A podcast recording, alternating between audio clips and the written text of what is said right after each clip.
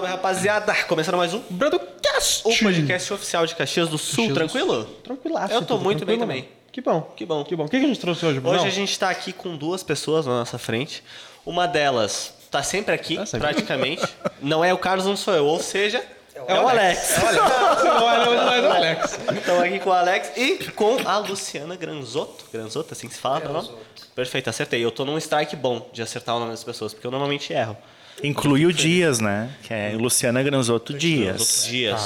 Vou deixar claro. Tudo certo com vocês? Tudo tranquilo? Tudo certo, graças a Deus. Que bom. Muito bom estar aqui de volta, né? Com os espectadores do Broadcast, até com um tema bem interessante hoje, Muito né? interessante. Vamos falar um pouquinho de dor, né? Com uma grande especialista aqui do meu lado, aqui nesse momento. E é muito bom estar aqui de volta. A gente estava né? A gente tava compilando quantos episódios, acho que é o quinto, né? Então é o estamos no Isso. quinto. Isso. É bastante já, né? Uhum. É bastante. Que bom que tá cada vez crescendo esse número. Cada vez a gente traz também pessoas melhores aqui, né? Que Isso bom, que é o mais Carlos. importante. É bem importante ventilar né, essas informações e deixar as pessoas também com esses acessos, né? Exatamente, Que a gente está falando ah, pelas temáticas da saúde, pela qualidade de vida e tudo que tem aí que engloba isso. Exatamente. Mas é muito bom. Exatamente. É, então, o que, que tá aparecendo do teu lado, Brunão? Eu tava me contendo pra não falar, Tá. mas tá aqui do meu lado algo maravilhoso. Vocês não estão ficando loucos, tá? Tem uma coisa aparecendo ali. Vocês não estão ficando loucos. É, eu não sou maluco. tá? Vocês estão vendo aqui um QR Code para você que deseja apoiar o Bradocast. Então, se você pegar o seu celular, colocar no aplicativo do banco e ler o QR Code, você pode fazer um Pix. Pix pro Bradocast no valor que você quiser para apoiar, para nos ajudar, porque a gente merece. Com né? certeza. A Com gente certeza. merece, cara. Não chora, Brunão. Não chora. Desculpa, mano. Vamos lá. Também tem as redes sociais, então Instagram, TikTok e Spotify estão aqui, caso vocês queiram nos seguir. ou ouvir esse podcast fazendo um supino. Né? Uma academia. Na academia. Eu gosto disso. Cuidar da saúde, né? Cuidado da saúde. Inclusive, assim, Alex, a gente já sabe quem tu é. Porque tá aqui muitas vezes. Mas, Luciana, quem é a Luciana? Quem está aqui conosco? Ah, é uma história longa, né? É uma história Que bom. longa. Bom, boa tarde para todo mundo. Ah, bom, meninos, eu sou formada né, na área de odontologia. Ah, tive uma influência muito grande da parte dos meus pais de seguir a parte de trauma de face, né, que é aquela parte assim de, de trauma mesmo, ah, tiro, acidentes, né, de carro, que realmente comprometem bem a questão facial. É uma área de fato muito bonita, mas chegou um momento que ela não, não me realizava profissionalmente, né? Ah, e eu sempre fui, eu sempre digo pro Alex que eu sempre fui meio à margem assim do que as pessoas estão, né? Estão acostumadas. Eu sempre fui uma pessoa de, de perguntar muito, de nunca me contentar né, com, com respostas assim muito, ah, não, é por causa disso. Ah, sim, o 2 mais 2 é 4, tu quer saber por que, que é 4. né? E aí, ah, dentro da área de odontologia, existe uma área né, de diagnóstico de lesões de boca, de doenças de boca. E é um terreno extremamente fértil, né? Eu brinco que é um, é um multiverso de inúmeras possibilidades. Tudo pode ser alguma coisa. E para mim aquilo era muito mais interessante, né? E aí eu comecei a entrar dentro da área de estomatologia, que é o estudo de lesões de boca e todas as doenças sistêmicas que comprometem a cavidade bucal. E aí eu me deliciei, né? Era onde eu exatamente queria Era aí, estar, né? porque Era o lugar. é, a estômago ela mexe com tudo, né? A gente vê o paciente de uma forma muito ah, completa. Né? Entendi. Ah, então tu vê o físico do paciente, tu vê o emocional do paciente, o espiritual do paciente, né? E aí dentro da estômago, como a gente lida muito com paciente oncológico, paciente que passa, né, por tratamento de câncer, chegou um momento que eu senti falta de, de como tratar esse meu paciente, essa dor do meu paciente. Aí eu fui para uma segunda especialização, que é a especialização de dor e de tratamento de dor e medicina paliativa, né? E aí foi assim um- uma, uma virada de chave para mim, porque claro, eu dentro, né, da, do meu mundo de odontologia, muito alopático, né, medicamento, medicamento, abre dente, tal, tal, tal. O mundo da dor é totalmente diferente, né? A gente descobre que a dor do paciente não é mais física. Ela é uma, é uma engrenagem extremamente complexa, composta por muitas camadas. né? Que passa do físico, passa da, da fisiologia, da bioquímica, da dor. Então tem o emocional, tem o mental, tem o espiritual, tem é um composto uhum. Que tu tem que ver o paciente de uma maneira diferente. Uhum. E quando eu entrei na especialização de dor, a gente tinha a cadeira de acupuntura, a cadeira de, de psicologia, de psiquiatria, e aí aquilo começou a abranger mais ainda o meu mundo. E aí eu comecei a, a entrar. E aí eu fui, eu saí da dor, eu comecei a estudar a parte de, de ortomolecular, estudar a parte de liberação miofacial, né? Uhum. A parte de florais, a parte de aromoterapia, aí, né, terapias energéticas também, né? Porque tu pega muito paciente com uma dor emocional, num, numa vibração energética, podemos colocar assim, espiritual, né? Uhum. Também que tu consegue dar uma auxiliada naquele, naquele paciente. E, e a dor eu... emocional, ela tem, ela tem um peso muito grande na gente, né? Muito. Porque é, é, é estranho até a quantidade de pessoas que existem problemas, existem é, assim, estão passando por alguma dificuldade, seja física ou seja psicológica, e quando a gente vai um pouco mais fundo, a gente encontra uma gota, às vezes é um mar que envolve o emotivo, né, o nosso lado. É, emotivo. na verdade, a dor ela vai, ela passa da dor física. Na verdade, é uma dor de alma, né? Quando a Luciana diz que está envolvido nesse processo da dor, muitas as questões psicológicas. Não são só as orgânicas, Sim. né? Mas são as emocionais que levam esse paciente a realmente o limite entre o corpo, né, e o psíquico. Luciana, até eu estava eu tava olhando hoje de manhã para a gente falar um pouco sobre isso, né? Que eu até tirei da OMS esses dados, tá? 3% da população mundial hoje desenvolve um câncer de boca. Nossa, 3%? Nossa. 3%. Em 2030, isso são dados da Organização Mundial de Saúde, Carlos e Bruno tá. e doutora Luciana, tá?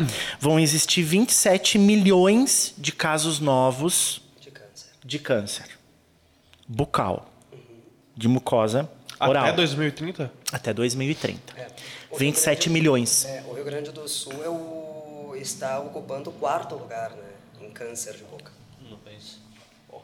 Quarto lugar. Quarto. Do Brasil? Do Brasil. É muita. É. É, é, assim, 30, é, 27 milhões. 27 milhões. 27 milhões é, é muita gente com câncer de neoplasias, né? E eu queria te perguntar, Luciana, com a tua prática clínica hoje, né? O que que tu acha que engloba o desencadeamento de uma neoplasia oral?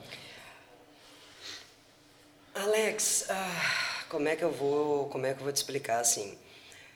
Ah, muito, né? Muita, muitos profissionais que que tratam, né? A questão de câncer e tal uh, eles vinculam muito a fatores extrínsecos, né?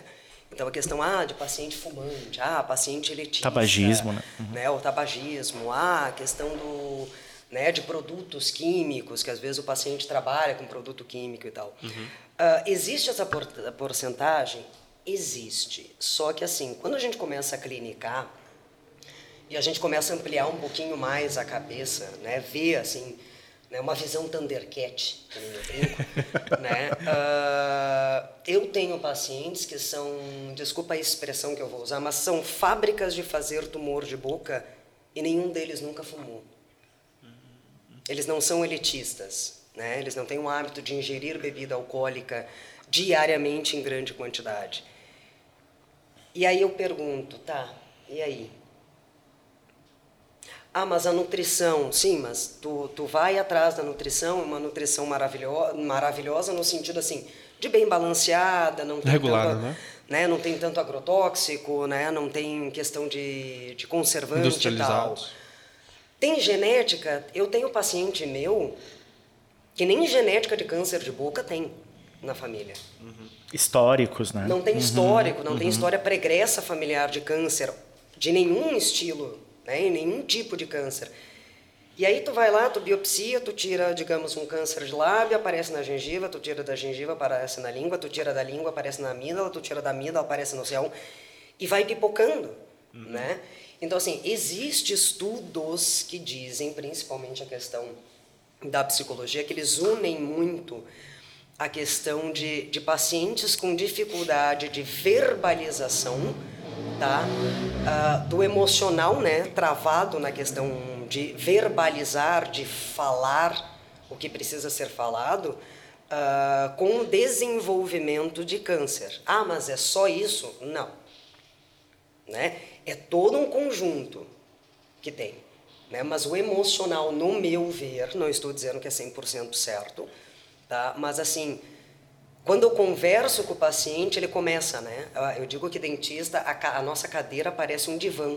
Então, às vezes, o paciente se sente mais à vontade, vontade. de falar. Faz uma associação livre já. É, é né? E aí o, o paciente ele começa a relatar tá? uma, uma, uma história né? de uma fragmentação, de uma fragilidade emocional que, tipo, se tu tem essa sensibilidade de ter uma visão mais ampla do paciente, tu começa a puxar as pontinhas, né? Ah, porque eu era uma, uma criança onde eu não tinha voz, eu era, uma, eu era uma pessoa que eu não podia falar, eu não podia expressar. Então, é, eu acredito, na minha sim, visão, sim. Né, como profissional, eu acredito que o emocional tenha muito a ver com o desenvolvimento de câncer e outras lesões de boca também, né? uhum, né? Uhum. Não só câncer de boca. Uhum, uhum. Né? Então, tem tanto que tem em Barretos, eu te comentei, né? Em Sim. Barretos, tem um centro oncológico de Barretos que eles fazem muito estudo tá? da, da questão emocional e desenvolvimento de neoplasias. Mama, útero, estômago, laringe. Eu até falei para Alex, né, que eu quero fazer uma um dia que eu conseguir dar uma ter uma brecha ali, de, de ir para Barretos exatamente por isso. Uhum. Né? Porque eles têm essa área de estudo. E eu acho que falta muito, não estou dizendo em todos, tá? mas uh, em centros que tratam pacientes oncológicos, de tu ver essa questão emocional de uma forma mais. Uh, que faça mais parte da equipe multidisciplinar né? Porque isso é uhum. importante. Tu sabe que te escutando, e nós aqui estamos fazendo uso da voz e da nossa oralidade, uhum. né? Que a oralidade, ela tem um conteúdo erótico colocado ali, libidinal, né? E excitatório também. Até porque quando Freud concedeu, né, pai da psicanálise, em 1905, numa das escritas, ele disse que pelo desenvolvimento psicossexual sexual da infância, a boca tem a função de troca afetiva. É através da oralidade que a gente manifesta conteúdos e a gente conhece o mundo tanto de maneira, externa quanto maneira, maneira interna. Então a boca ela tem uma manifestação, né? Aqui diz assim que a fase oral é uma manifestação, inclusive da sexualidade e de certos graus de agressividade que tu vive. Então, talvez a manifestação da neoplasia que a Luciana vê, que não tem funções orgânicas, não tem critérios orgânicos, é um paciente que tem uma nutrição boa, mas como é que foi a história desse paciente? Provavelmente alguém vai dar, vai estar tá se perguntar, mas e a genética? Sim, sim. A genética existe, tá? Eu até eu tenho uma, uma conhecida minha de faculdade que ela entrou muito novinha na faculdade, se eu entrasse muito velha na faculdade. Mas a, essa, essa minha colega em questão, ela realmente, dentro da nossa turma, né, ela era muito mais nova do que nós. Né? Tipo, eu entrei na faculdade com 21 para 22, ela tinha 17 para 18 quando ela entrou, né? E eu me lembro que na época da faculdade, ela já tinha um histórico das mulheres da família de câncer de mama, né? E aí a gente terminou a faculdade, cada um seguiu para sua vida, enfim. E uma da, uma amiga minha, que é amiga em comum, ela me comentou assim, tu não sabe quem que está com câncer de mama? E ela desenvolveu, essa nossa colega desenvolveu câncer de mama antes dos 30 anos. Então existe genética? Sim, existe. Em algumas partes do corpo elas são bem mais. Uh, mais... Influenciáveis. Exatamente. Né? Câncer de mama, câncer de ovário, de útero, tem uma ligação mais íntima, mais genética, mais forte. Uhum. Uhum. Né? O câncer de boca também, sim, mas não tão forte. Né? Só complementando, porque provavelmente vai ter pessoas que dizem, tá, mas é a genética, a, a genética existe. Por isso que eu digo assim, o câncer de boca, assim como eu acho que todos eles, tá? Eles não, ele não é uma receitinha de bolo. Ah, então tu tem que ser fumante, tu tem que ser elitista, tu tem que ter genética, tu tem que ter isso, tem que ter isso, e aí faz um bolinho chamado neoplasia maligna. Né? Como eu disse, eu tenho pacientes que nunca fumaram na vida, é uma fábrica de fazer câncer. Uhum. Eu tenho paciente elitista que eu acompanhei ele durante muito tempo e nunca teve nem lesão pré-cancerizável em boca. Uhum. Né? Então, assim, não é uma receitinha de bolo. Então, eu, eu digo assim, é tudo muito influenciável. Tudo pode influenciar, né? Porque o, o, que eu estou fazendo é um casamento de algumas uhum. de alguns temas, né? E de Sim. áreas de conhecimento que precisam se aproximar, né? Sim. A tua área da odonto se aproxima muito com a psicologia, que a gente se aproxima com a física, que se aproxima da medicina. Eu acho que tem que haver um pouco dessa troca. Ainda é um campo muito inexplorado, né, Luciana? Sim.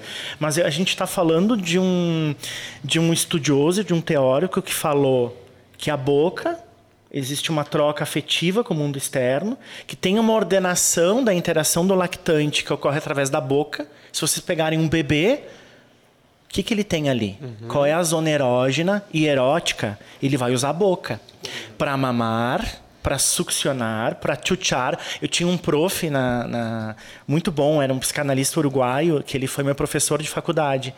E ele sempre brincava o ato de chuchar, né? O chuchar o que, que é? É sentir o mundo. Então, através daquela sucção moral, né, que aparece a dentição, porque o, o, a forma da física de chuchar facilita a dentição. Então, o ato do aparecimento, de conhecer o mundo externo, começa pela boca. A boca é um principal meio de trocar afetos. E além disso, né, a gente vê ali que o bebê depois revela o quê? Ele revela justamente esse ato de morder, de destruir objetos com a boca. Então é o mordedor, né? É, é o carrinho, é a, o bracinho da boneca que ele acaba chupando. Então dedo tem todo no pai, dedo na mãe. Isso, tem toda uma descoberta que depois, mais tarde, a gente vai entender o que, que é um princípio de prazer e um princípio de realidade. Porque o primeiro prazer que nós temos é através da boca beijar, se alimentar e tudo mais que a gente pode fazer. E, e começa como bebê, né? Porque Isso. o bebê acaba mamando a mãe. Isso mesmo. Então começa desde E o que, que, que, que eu gostaria de dizer, assim, que acho que é bem importante para a gente casar com o que a Luciana está falando. A boca é a expressão de afeto. Tu expressa afetos, a gente coloca o afeto geralmente na positividade, mas o afeto, ele não é só positivo. Existem, existem afetos negativos. Hum. Raiva a gente põe na boca, uhum. a gente faz uso da palavra, a gente morde o lábio.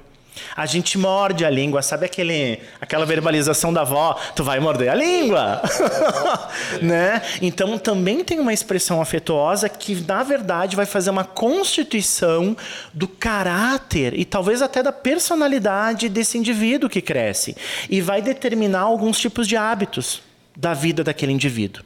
Inclusive assim, ó, eu escrevi aqui, ó, roer unhas, Beber, a gente bebe por onde? Pelo ouvido? Pela boca. Morder. Às vezes tu vai dizer, nossa, tá tão alterado que tu parece que vai morder alguém. então, isso também é a ordem dos afetos. Outras coisas que a gente pode falar desses resquícios, né? E dessas fixações primitivas que levam o indivíduo na fase adulta a fazer certas fixações para ter prazer. Rói, rói, rói em unha. Morde ponta de caneta. Ponta de caneta. Aperta os dentes compulsão alimentar, né? o bruxismo. De apertar os dentes. De apertar os dentes. Isso. Uhum. Por quê? Porque é um destino de, de uma forma equilibrada dos afetos. Porque se tu não fizer aquilo, o que, que vai acontecer? Tu vai enlouquecer? Uhum. Então tem uma mediação, né? Que fica entre o principal duas instâncias. O que é o prazer e o que é a dor que depois mais tarde a gente vai falar um pouquinho desses conceitos que acho que são bem importantes. Mas assim, voltando um pouco sobre a questão da boca, como tu falou, a gente tem muitas funcionalidades, muitos usos para a nossa boca, né? É, inclusive começa desde bebê, desde que a gente sai da barriga da nossa mãe. Uhum. Só que isso começou por um aspecto cultural, isso é da natureza humana na natureza animal, né? Isso é da natureza, isso é uma, uma coisa cultural que ao longo do tempo a gente foi construindo. Essa é a minha pergunta para vocês. Vocês sabem. O, o, que a gente vê, né? A gente é dotado de questões que nós temos no ambiente uhum. e questões de herança genética de DNA. Uhum. Nós, indivíduos humanos, nós temos um percentual dentro da gente que é muito primitivo e nós somos mamíferos né, por uma categorização biológica. Mas eu não estou aqui dando aula de biologia, eu quero falar da psicologia uhum. e do que eu entendo da corrente psicanalítica. Então, na verdade, o uso da boca é uma forma de sobrevivência. Ele é uma forma de exploração do mundo que tu vai descobrir. Né? Quem tem boca vai a Roma.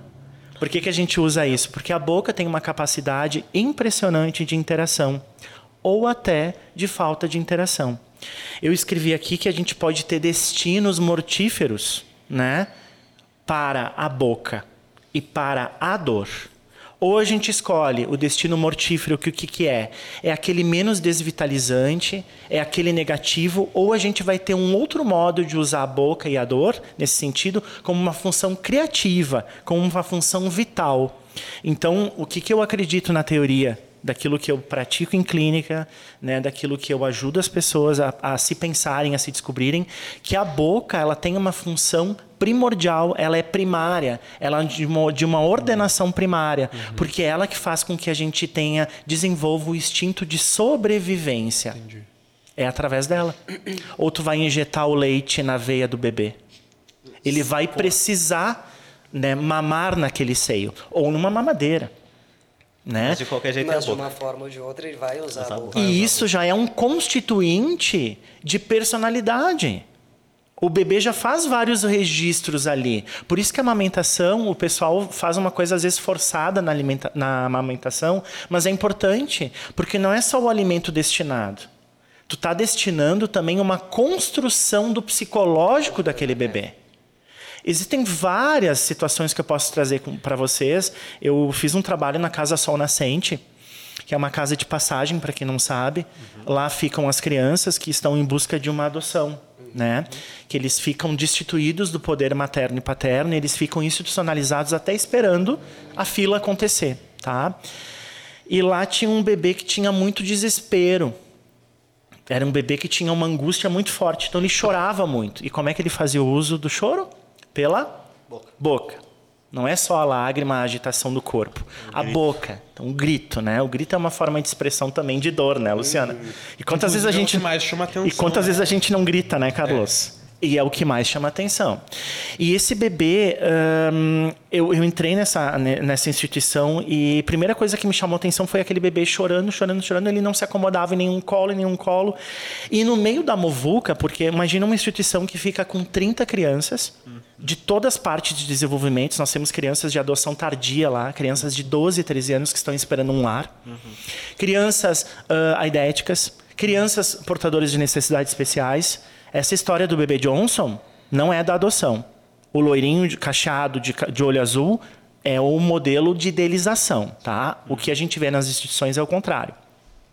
E ninguém conseguia acomodar aquela criança. E aí eu, eu e mais um outro estagiário de psicologia comentamos assim: vamos colocar alguma coisa na boca, uma, né, uma chupeta, porque até então é uma instituição que estava precisando, não tinha grandes recursos, e aí foi destinado a chupeta. Imediatamente o bebê se acomodou. Então, o que, que acontece com a simbologia da chupeta? Cheguei no seio da mãe, me acomodei. Então, tem um elemento organizador. Por isso que a primeira fase do bebê, e principalmente a fase da amamentação, ela é muito importante para uma constituição psicológica, emocional, biológica e tudo que se tem. Será que esses casos de neoplasias malignas Será que não tiveram falhas nesse período? Olha, Alex, eu acho que a gente podia fazer até um estudo sobre isso. Hein? não, estou falando sério. Sim. sim. Né? Porque realmente é a, essa questão do Alex que ele fala uh, tem todo sentido, né? Tem todo sentido. Então, bora fazer um, uhum. Vamos juntar uma galera. Não, e aí, né, tu pega justamente o casamento, porque quando tu pega a afecção de boca, né, Luciane, me Sim. corrija, eu não sou muito da área, mas Sim. é afecções que se chama? Sim. Qualquer afecção, aftas, o que mais que tu trata lá no teu consultório? Tem é, doenças autoimunes, infecções, sejam elas bacterianas, fúngicas, virais, a, a parte de neoplasia, alteração de glândula salivar. Tu, É, tu já recebe o paciente como? Acometido já com afecção, né, Bruno, né, Carlos? Ele já tá com aquela patologia, mas ele também tá com um carregamento muito grande de dor. É. Tu sabe que eu te ouvindo falar, até de, vou te cortar, porque eu me lembro que eu peguei um. veio um, um paciente. Eu não vou me lembrar a idade certa dele. Eu acho que ele devia ter uns 3, 4 anos, mais ou menos. Acho que era isso. E ele veio, a, a avó, na verdade, foi a avó que me trouxe a, o menino. E ele já tinha múltiplas lesões em boca, né? E eram tipo como se fosse afta. Sim. Falando de uma forma que talvez todo mundo possa entender. Eram múltiplas aftas em boca. Né? E a, a primeira coisa que eu perguntei, quando é que tinha iniciado, e a avó me relatou, disse assim, logo depois que a mãe decidiu sair de casa.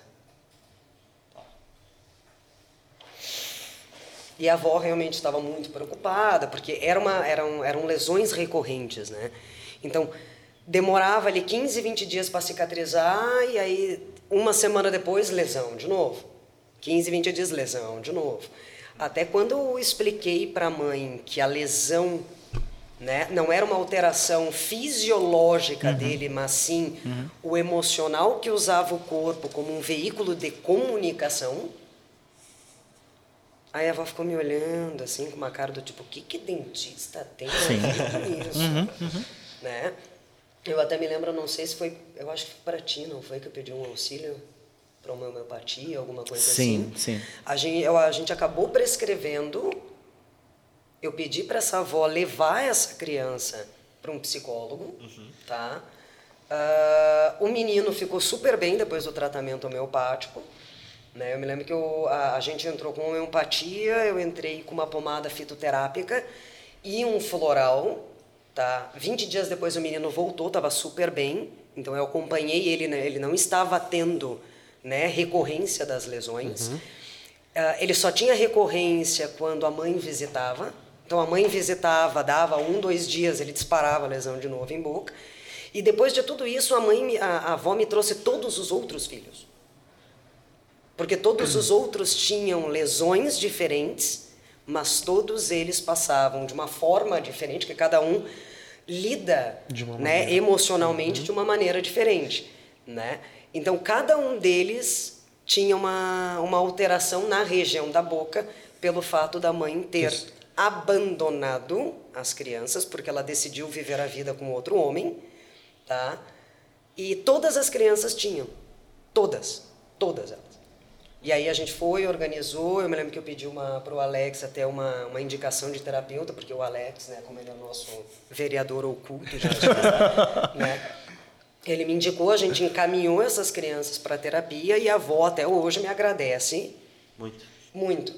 É que isso, Luciana, é, é o que Freud sempre disse, né? É, é, na verdade, é um manifesto do conteúdo latente. Tu falou de oculto, né, vereador oculto? Mas é o que tem de oculto nessa criança. Possivelmente ali teve todo um desequilíbrio, né? É, um desvínculo, talvez um desamparo muito forte a nível emocional e essa criança uma maneira de se manifestar. E olha onde é que foi a região? Na boca. na boca. Talvez a criança não tinha conteúdo representativo para poder falar daquilo, para poder se expressar que realmente foi horrendo. Realmente estou morrendo de saudade da minha mãe. Minha mãe me abandonou e me desamparou. Ou seja, eu não consigo dar o destino da palavra, consequentemente, o meu corpo vai fazer uma somatização, ele soma no corpo aquilo que eu não consegui resolver na fala. Por isso que a terapia hoje, os consultórios estão lotados por causa disso, do uso da palavra.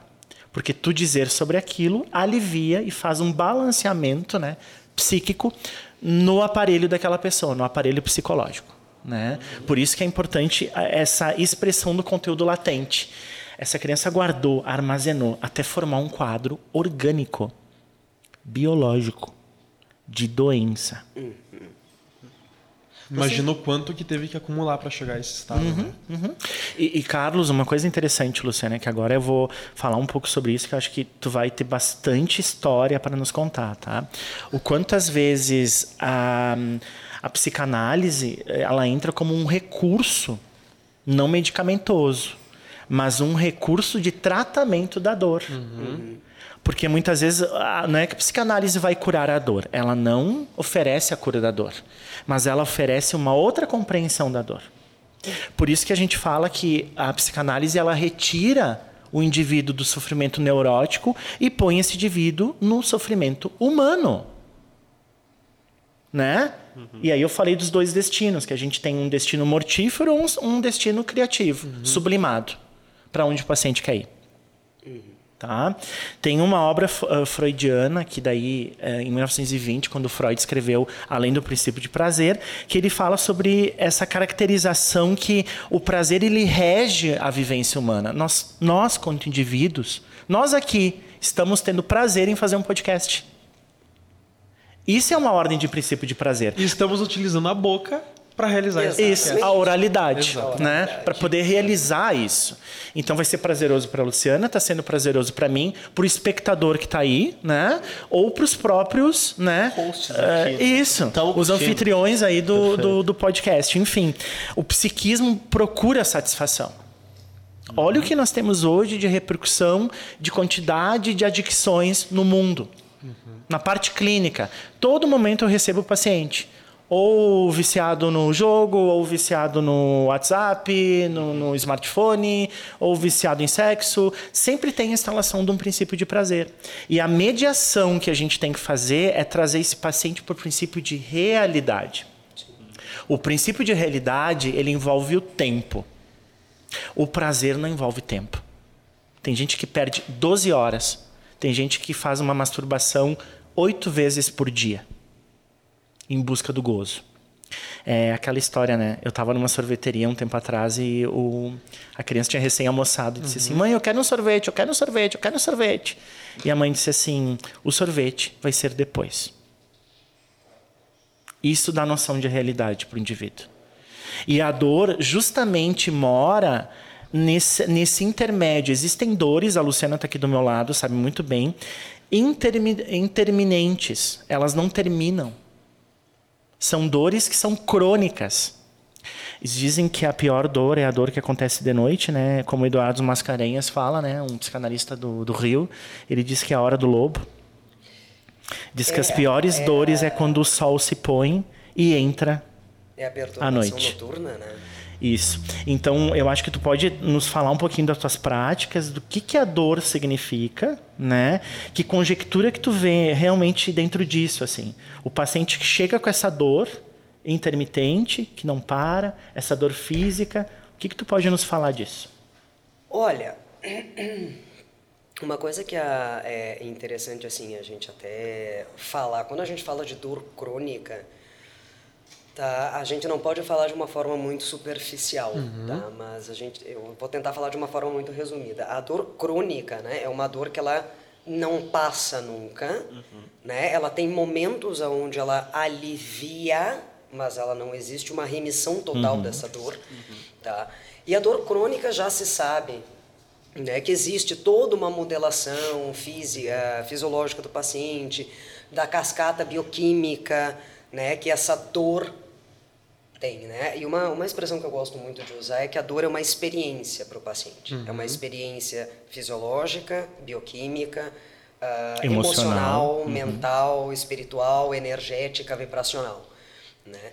Então, assim, quando o paciente com dor crônica chega no consultório, cabe a nós profissionais da área da saúde tá, entender se esta dor ela é simplesmente física ou uhum. se alguma outra coisa nutre é a dor do paciente. Né? Uh, uma, da, uma das ferramentas que eu uso, na verdade, para para o paciente me dizer o quanto de dor ele tem, a gente tem uma escala de dor, que é zero, uhum. onde não existe dor, e 10 é a dor máxima do máximo. Tá? É importante a gente dizer assim, ó, nenhum paciente chega à dor 10. Isso fisiologicamente dizendo. Ninguém vai chegar numa dor 10. Por quê? Porque o corpo ele vai colapsar. É que nem eu brinco assim, ó, bate disjuntor. Sem desmaia, né? O cérebro ele é extremamente inteligente nesse sentido. Quando ele começa a ver que não existe controle daquela cascata, tá, da, dessa experiência de dor, o cérebro o que, que ele fala? Eu tenho que colocar essa criatura, eu tenho que baixar todos, ou eu tenho que baixar o sistema geral do paciente. Então o que, que ele faz? Ele desliga. É o mesmo que acontece, por exemplo, com aparelhos eletrônicos celulares, Quando sobrecarrega. que quando sobrecarrega, entra numa temperatura muito alta, ele simplesmente Ele corta. desliga, Corta. né? Então assim, então nenhum paciente vai chegar no consultório dizendo assim: "Ah, tua escala de dor de 0 a 10 é quanto? É 15". Não, não, não, não. Né? Então isso é uma coisa que eu uso. Quando o paciente ah, ele tem consciência da dor dele, tu vê que é uma dor dentro do normal, né? Que varia ali entre 7, 5, pode ter um pouco de dor 8. Mas um paciente que vai muito ao extremo, tu já entende que existe um emocional junto Envolvido, né? envolvido. Por quê? O paciente passou da dor para o sofrimento. Então ele não tem mais dor, ele sofre com aquilo.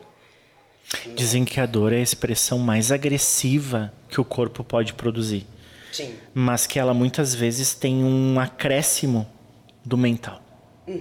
E aí tu vê experimentações de vários sentimentos, assim. Angústia, ansiedade, escrevi vários aqui.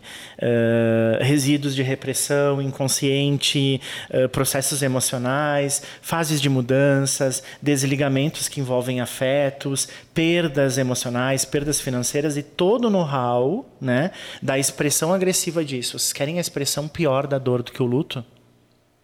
É, era isso que, ah, que eu ia comentar agora. né? Porque fragmenta a pessoa não, ela não tá com um problema no dedo ou no dente, ela tá com o coração partido.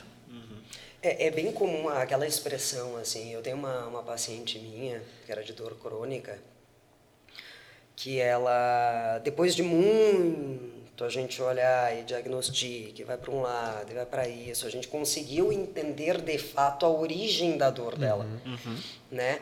Como eu disse, ela usava o corpo como um veículo de comunicação, tá? Mas o início da dor dela, tá? Foi de uma separação extremamente conturbada né? Que claro, o psicólogo ele não me não me passou tudo, mas eu acredito que ah, é- era uma, um relacionamento conturbado há muito mais tempo, né? E acredito também que o buraco era bem mais embaixo. Mas ela falava para mim assim, disse assim, Luciana, eu já quebrei dedo, eu já quebrei braço, eu já tive dor de dente, eu tive dor de cabeça, nenhuma delas dói É parecido tanto quanto a dor do coração. Né? E, é, e, e todo mundo já experimentou isso. Quem nunca perdeu um ente querido ou teve uma decepção amorosa, que a gente sente dor física, dói, parece que não consegue respirar, tem dor no peito, amortece a mão, né? E a dor crônica ela é muito ligada a isso, né? A gente estava vindo para cá, eu estava tava te esperando e eu tenho um, eu sigo um professor meu da, da especialização de dor, o professor Alexandre, que ele é psiquiatra e ele falou disse assim, as pessoas só vão conseguir entender e tratar a dor crônica quando a gente entende o emocional do paciente. Porque a dor crônica, fora a questão emocional, que ela está muito intimamente ligada, a gente tem a questão de alteração basal do paciente. Neurologicamente dizendo, existe uma alteração basal do cérebro. Então, assim, para um paciente de dor crônica, a, a questão basal dele está sempre hiperexcitada. Então, digamos, o Alex tem dor crônica, para ele tudo é muito demais, é um montão. Então, assim, se ele raspou o carro, já entra em sofrimento. Se ele que, sei lá, ah, Qualquer acontecimento, qualquer né? acontecimento, Caiu o celular no chão. Isso. exatamente, já é, né, é uma, que nem eu digo assim, já se monta um cenário. O mercado tá fechado. sabe? Então, assim, e tudo isso a gente tem que compreender, porque quando a gente trata a dor crônica do paciente, a gente não vai tratar só o físico dele. Entendi. Se a gente trata o físico, Com a gente não certeza. trata o paciente. É. Então, assim, a gente tem que olhar esse paciente, e cabe a nós, profissionais, a olhar, ok, Então, assim, o Bruno tem uma dor assim, assim, assim. Fisiologicamente, existe uma alteração? Sim. É para tanto. Essa alteração anatômica, fisiológica, é para disparar essa dor neste nível? Não. E aí tu começa a puxar as pontas. E aí tu vai tecendo o teu diagnóstico. Só que o que, que acontece? Uh, o Alex não tanto, mas uh, eu e talvez outros profissionais, a gente passa por uma, uma situação de que como é que tu vai chegar para o teu paciente e dizer assim, ó, Carlos, olha só, tu tá com a dor, mas a, a origem da tua dor não é aqui. Não tem como falar isso. A origem da tua dor tá no andarzinho de cima. E eu preciso que tu procure um, um psicólogo, um terapeuta. Né? Então tu tem que ganhar a confiança do paciente e fazer ele entender que talvez alguns gatilhos de dor que ele tem, algumas situações que disparam dor nele, tá? Ele entender que está vinculado com uma situação emocional. Mas acontece com a gente também.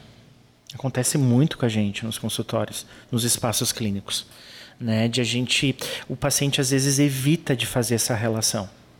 O paciente ele vem tão fragmentado muitas vezes que ele só quer saber talvez daquela condição da dor naquele membro, naquele elemento representatório que ele elegeu da dor. Quando tu começa a relacionar as questões emocionais, tem pacientes inclusive que têm muitas dificuldades de entender, porque eles já não têm os entendimentos da origem, Sim. né? Desse ponto de origem.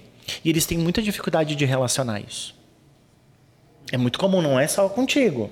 É comigo é, não, também. Eles, é, é, é, tu vê como às vezes nós, nós mesmos Sim, da área de saúde. É muito a gente, comum. A gente erra, né? Porque para mim, como o paciente já está em, né, encaminhado, tu fica naquelas, não, mas, né?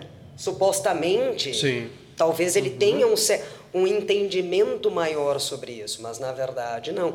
Então, assim, é, para mim, como dentista, às vezes eu pontuar isso para um paciente é abrir uma terceira guerra mundial. É eu perder o paciente. Mas daí, Luciana, né? a dor. existe também a questão da negação do paciente. Também, Muito. Né? O processo de negação, não te esqueças que ele é um processo de mecanismo de defesa. Sim. Quando a gente nega algo, porque a gente tem dificuldade de lidar com aquilo. E é mais comum do que parece. Olha o elemento de perder uma pessoa muito querida, que tu tem um vínculo muito grande, de perder essa pessoa, que essa pessoa morre primeiro processo que a gente diz não, não é verdade. Uhum. É. Não acredito. Uhum. Né? Um, eu tive a oportunidade de fazer um trabalho com um acidente aéreo, enfim, e essas pessoas morreram carbonizadas, né? E o que a gente mais escutava do, dessas pessoas ligadas às pessoas que estavam dentro do avião era de que ele não estava no voo. Não, ele foi para outro lugar. Não, ele não pegou esse avião. Não, não, ele pegou o outro voo. Então a negação ele é sim um mecanismo que protege psiquicamente. Mas quero pegar esse, esse gancho que tu falou. Vamos pensar a dor na invocação das emoções e das fantasias. Tá. Ah. Porque a dor muitas vezes ela traduz, ela acaba tendo uma tradução de um sofrimento que está ligado às incertezas, às incapacitações. Então a dor ela é um representante, ela é uma expressão. Que daí, se não tiver um profissional adequado, o que, que vai acontecer? A prescrição do analgésico, a prescrição do opioide, e era isso. E outra coisa, é algo que não vai funcionar. Uhum. Né? Por isso que eu digo assim, a questão do diagnóstico, né? Uh, tanto a questão, as minhas duas áreas, na verdade, né? tanto a estômago quanto o tratamento de dor, a definição por si só é, é, é diagnóstica, tu entender o diagnóstico desse paciente. É um paciente com dor crônica, um paciente com dor aguda, é uma, um paciente com uma lesão de boca, se tu, mas vinculado mais à dor. Se tu não entende a origem daquela dor, tu pode dar baclofeno para o paciente, injetável. Só para vocês entenderem, baclofeno, baclofeno ela é uma, ele é um relaxante muscular, tá?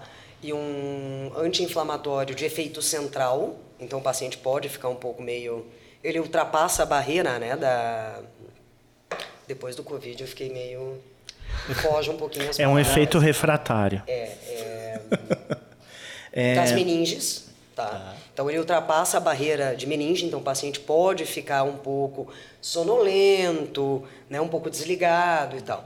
Uh, e o baclofeno ele é utilizado para pacientes com esclerose múltipla. Hum, uhum. Tu pode dar baclofeno para o paciente. Não vai resolver.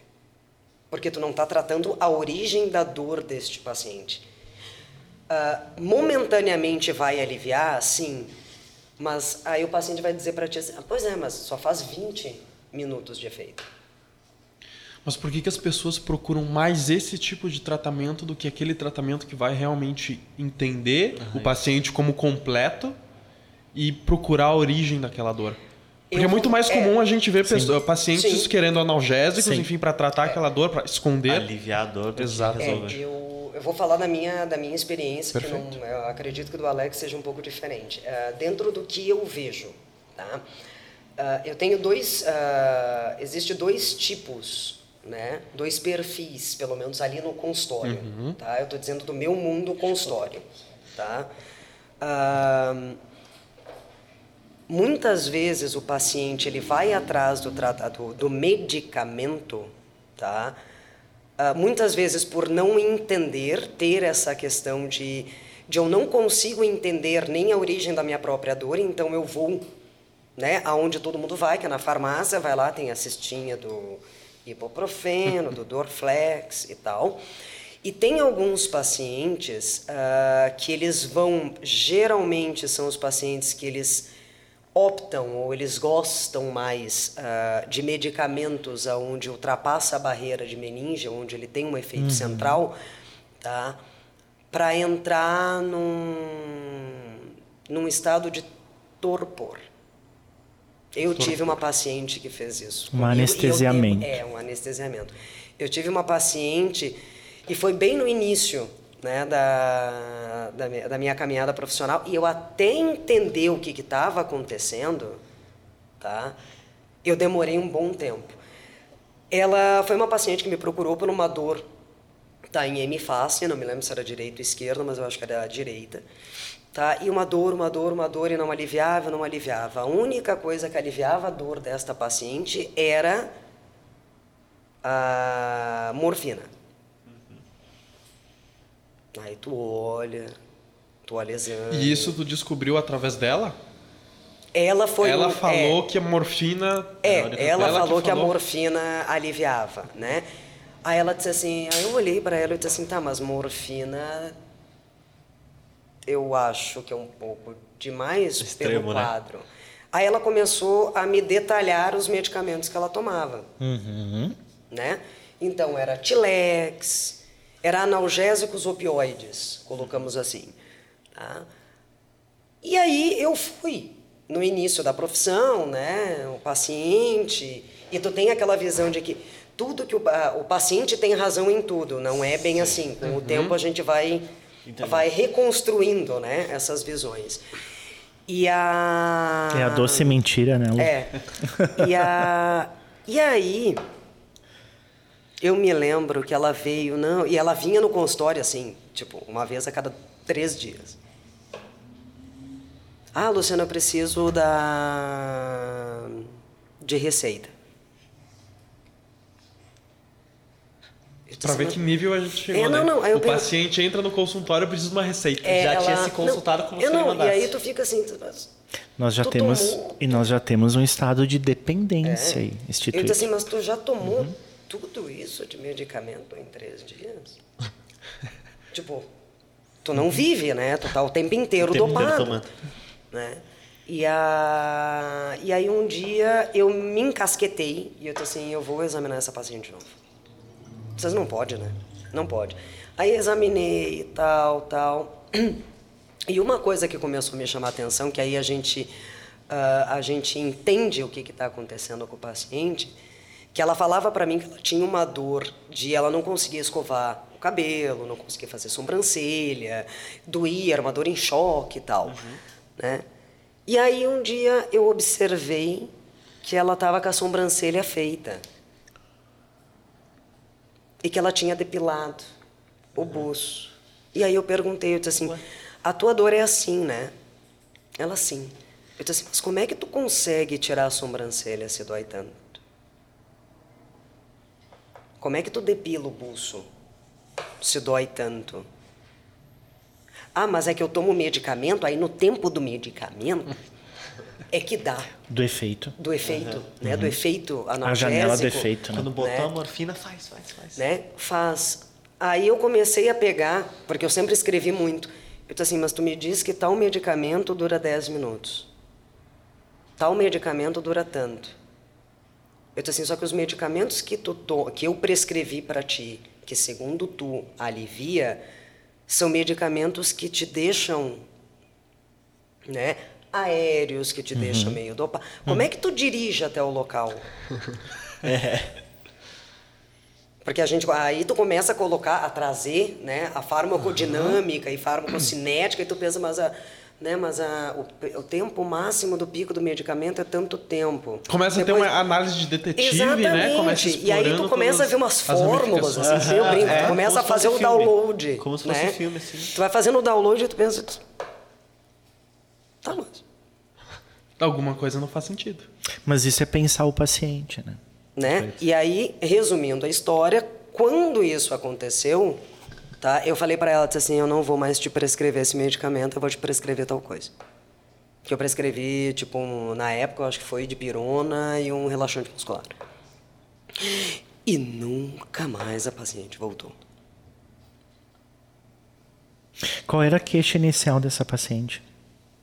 Que ela me procurou no consultório era uma dor em choque em hemifácie do lado direito.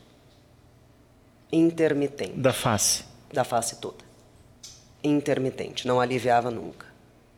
É. Então ela tomava morfina e ela tinha 10 minutos, de 10 a 20 minutos É que essa- de alívio da dor Diariamente isso. diariamente. Tá louco. De, em vez de 8 em 8 horas, era em 8 em 8 minutos, né? Que daí...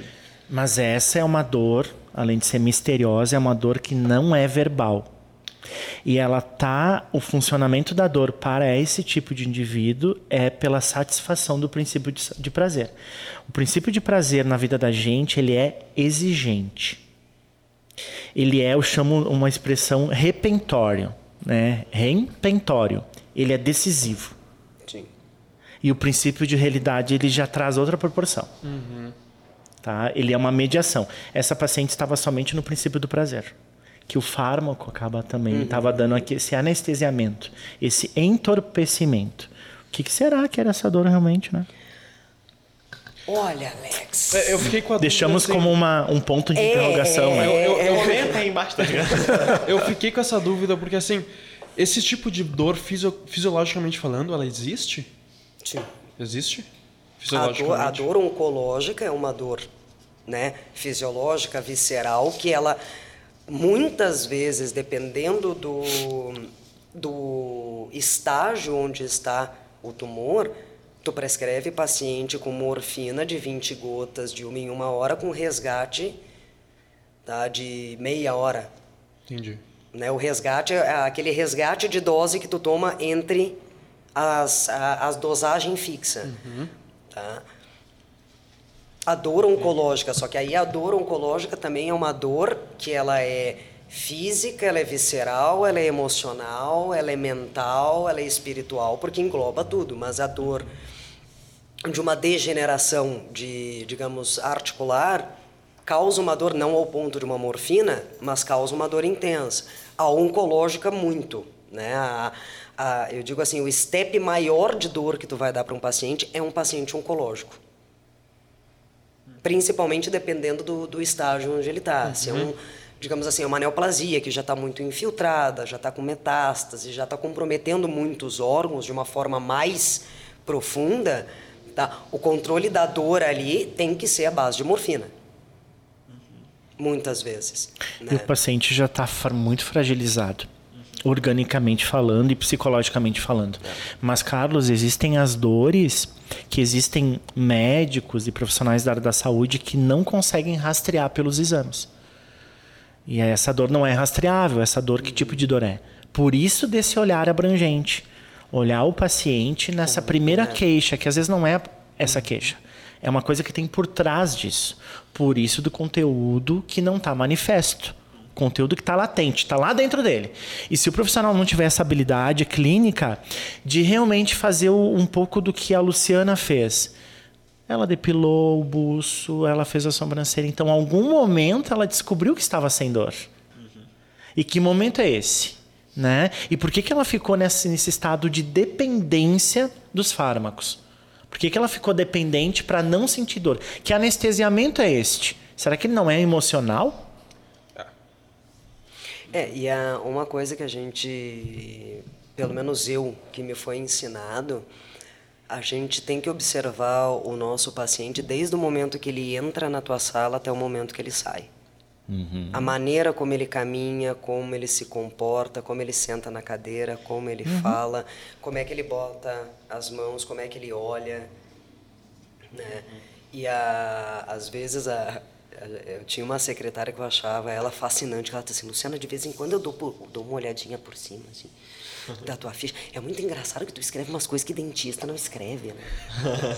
eu fiquei olhando para ela e disse, como assim? Não, paciente taquilálico. Mas o que, que, é isso? eu disse assim, é um paciente que ele fala. Agora tu virou, muito. tu virou fono. É, assim, é um paciente que fala muito, ele precisa falar, falar, falar, falar.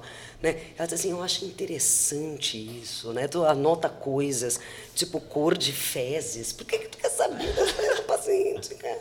Né? Que tudo isso faz parte do meu, da, da minha primeira consulta, uhum, né? Sim. Mas voltando para a questão de, de dor e de tu ver o paciente de uma forma global, é exatamente isso tu observa como é que ele anda, como é que ele senta, como é que ele te olha, o que, que ele fala. Né? Uhum. E isso não é só na primeira consulta, porque eu digo assim, a primeira consulta é a primeira de muitas. Uhum. Né? Então, tu vai observando o paciente ao longo de todo aquele tratamento. Né? Claro, vai ter paciente que vai na primeira consulta e depois nunca mais vai, mas uhum. tem pacientes que eles vão fazer um tratamento contigo e tu vai olhando. Uhum. Tu observa como é que é, Mudança como é que não é. Mudança de comportamento, a forma como o paciente olha, uhum. a forma como ele se direciona para ti. Né? Eu tenho pacientes, que isso é uma, um relato que até eu acho interessante, às vezes tu também fala. Eu tenho pacientes que tratou, se trataram comigo, tipo, oito anos, e quando eles ligam para marcar no consultório, eles não se lembram o meu nome. Nossa, oito anos. E eu via ele uma vez por mês uma vez a cada 15 dias. E o paciente não lembra. Então são essas pequenas coisas que vai te chamando a atenção, né? Uhum. Tipo, pô, oito anos, estou te tratando comigo, vendo uma vez por mês no consultório, não como é que tu não lembra o meu nome? Pois é. Né? Então são, são, é, são esses detalhes que a gente vai aprendendo e aí a gente já vai montando o perfil do paciente desde quando ele entra. Uhum. Né? Luciana, tu tem na tua sala um quadro com a foto do, do teu paciente, pontos que tu liga como se fosse a polícia? Não. Mas é uma boa ideia. Porque não, tu já não. analisa o todo da pessoa. Eu, eu imagino na tua sala, tu entra assim, esse paciente tá bom, então esse aqui. Aí tu fica assim, analisando. Tá, esse aqui ele tem É que essa é uma prática diferenciada, né, Bruno? Uhum. Porque, né, porque a Luciana está aqui, uh, ou outros profissionais que a gente já trouxe aqui no podcast é a prática, é a prática de viver, de ver o paciente como um todo. Uhum. Não é só a língua.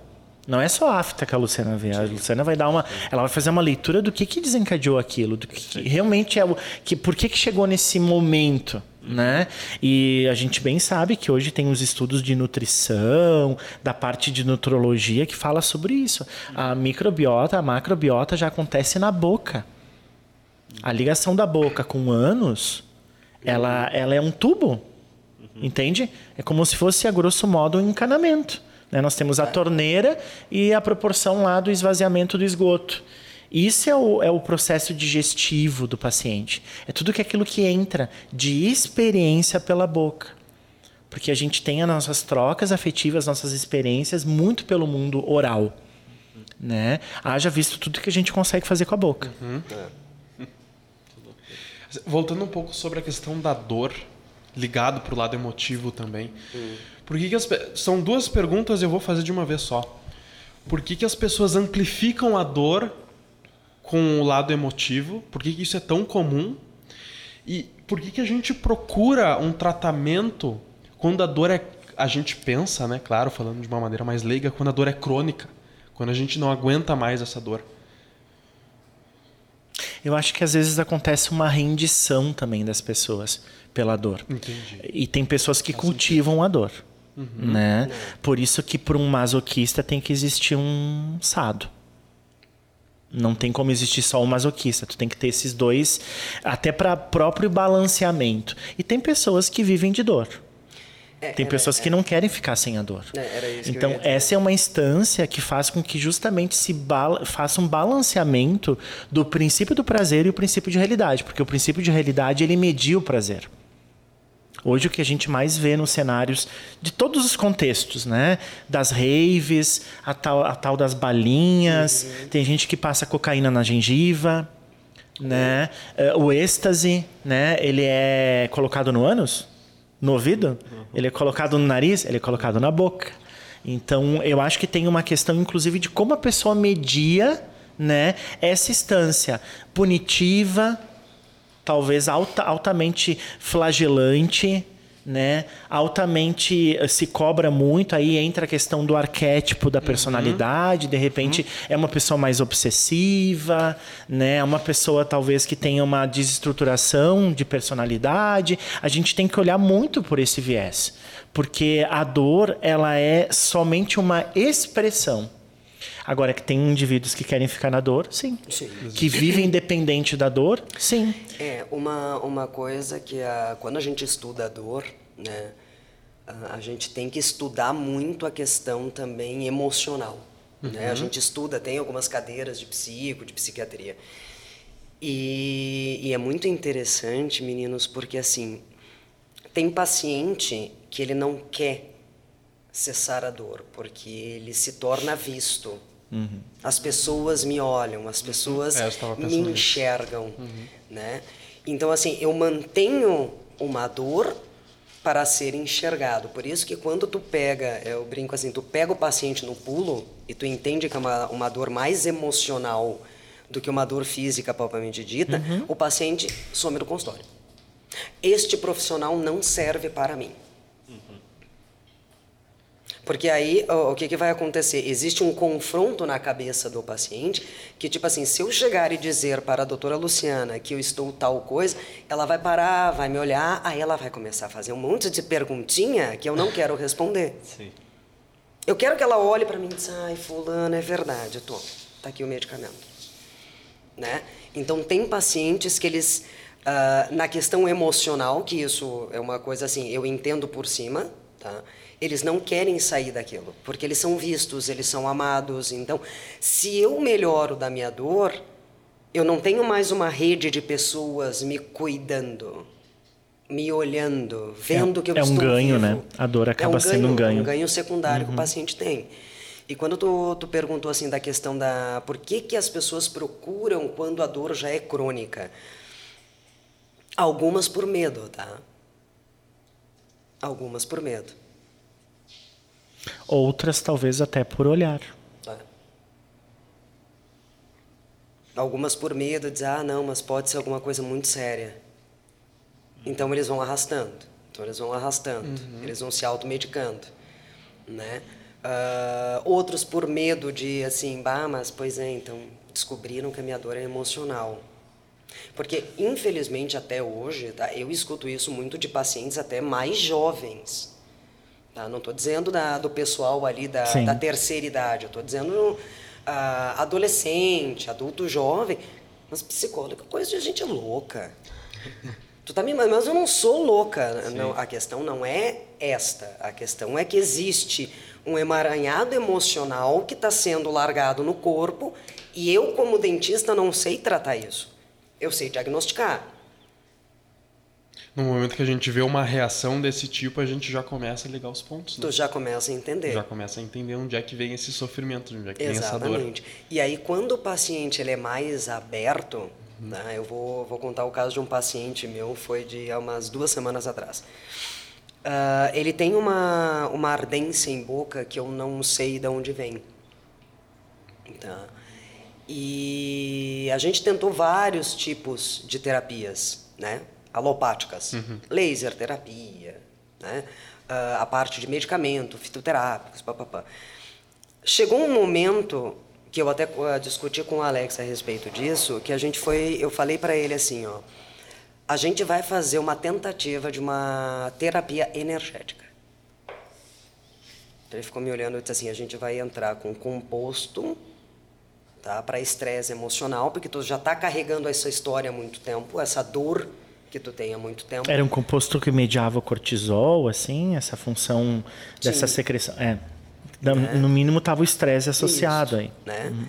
E aí eu conversei com a, com a Terezinha, que é a dona do Gotas do Infinito, que, é, que são florais, e a gente decidiu fazer essa terapia na questão de chácara laríngeo dele.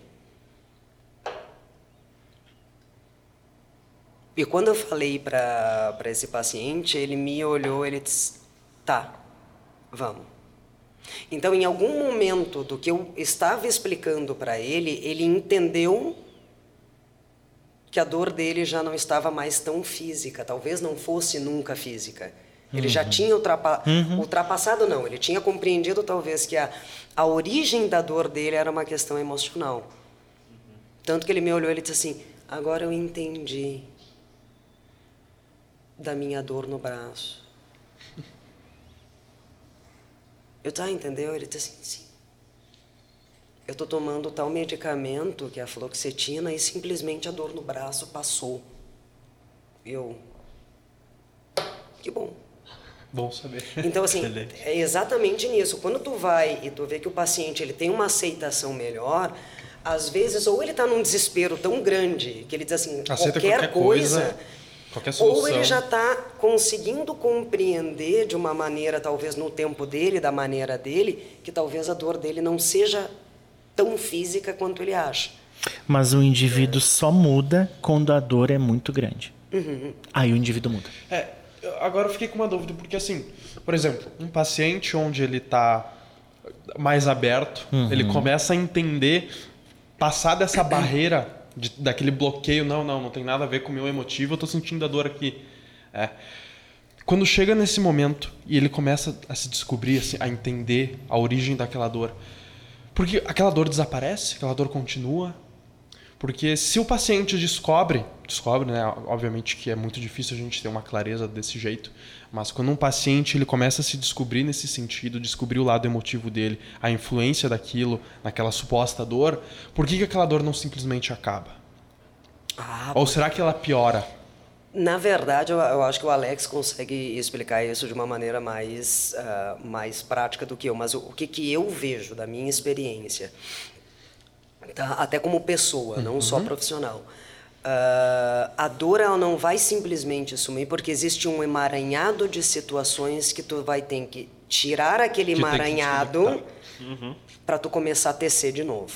Né? É como se Entendi. fosse ah, uma bola né, de fios. Aham. Então, ok, ah, então o primeiro passo para tu aliviar a tua dor é tu entender que ela, ah, então ela vem do meu emocional. Agora tu tem que descobrir da onde que ela vem. Não adianta só achar a ponta do fio e o final dele, né? Achei, é o emocional, tá? Mas o emocional ele é composto por milhões de coisas. Então aí tu tem que ir atrás do que realmente desperta aquela dor. E às vezes não é tão fácil de tu diagnosticar em si mesmo, se autoconhecer a esse ponto. E também tem uma coisa de, às vezes, da, da negação. Ah, não, mas não pode vir daqui. Não, não, não, não, não. Mas como assim a minha dor vem do, do meu núcleo familiar? Ah, não, não é do núcleo familiar. Não, não pode ser. Uma coisa não liga com a outra. Exatamente, sentido. né? Então, assim, é, é, é uma questão que é, uma, é, uma, é um emaranhado tão grande e tão fechado que não é simplesmente ela vai sumir. E vai ter momentos que, quando tu te confronta com aquilo que te causa dor, ela vai aumentar. Aí, quando tu entende, ela diminui. Aí, tu vai confrontar uma outra coisa que nutre aquela dor. Aí, ela aumenta. E aí, quando tu entende, ela diminui. E aí, até tu conseguir entrar num Um equilíbrio. equilíbrio, né? Ah, nunca mais eu vou ter dor neste sentido? Não.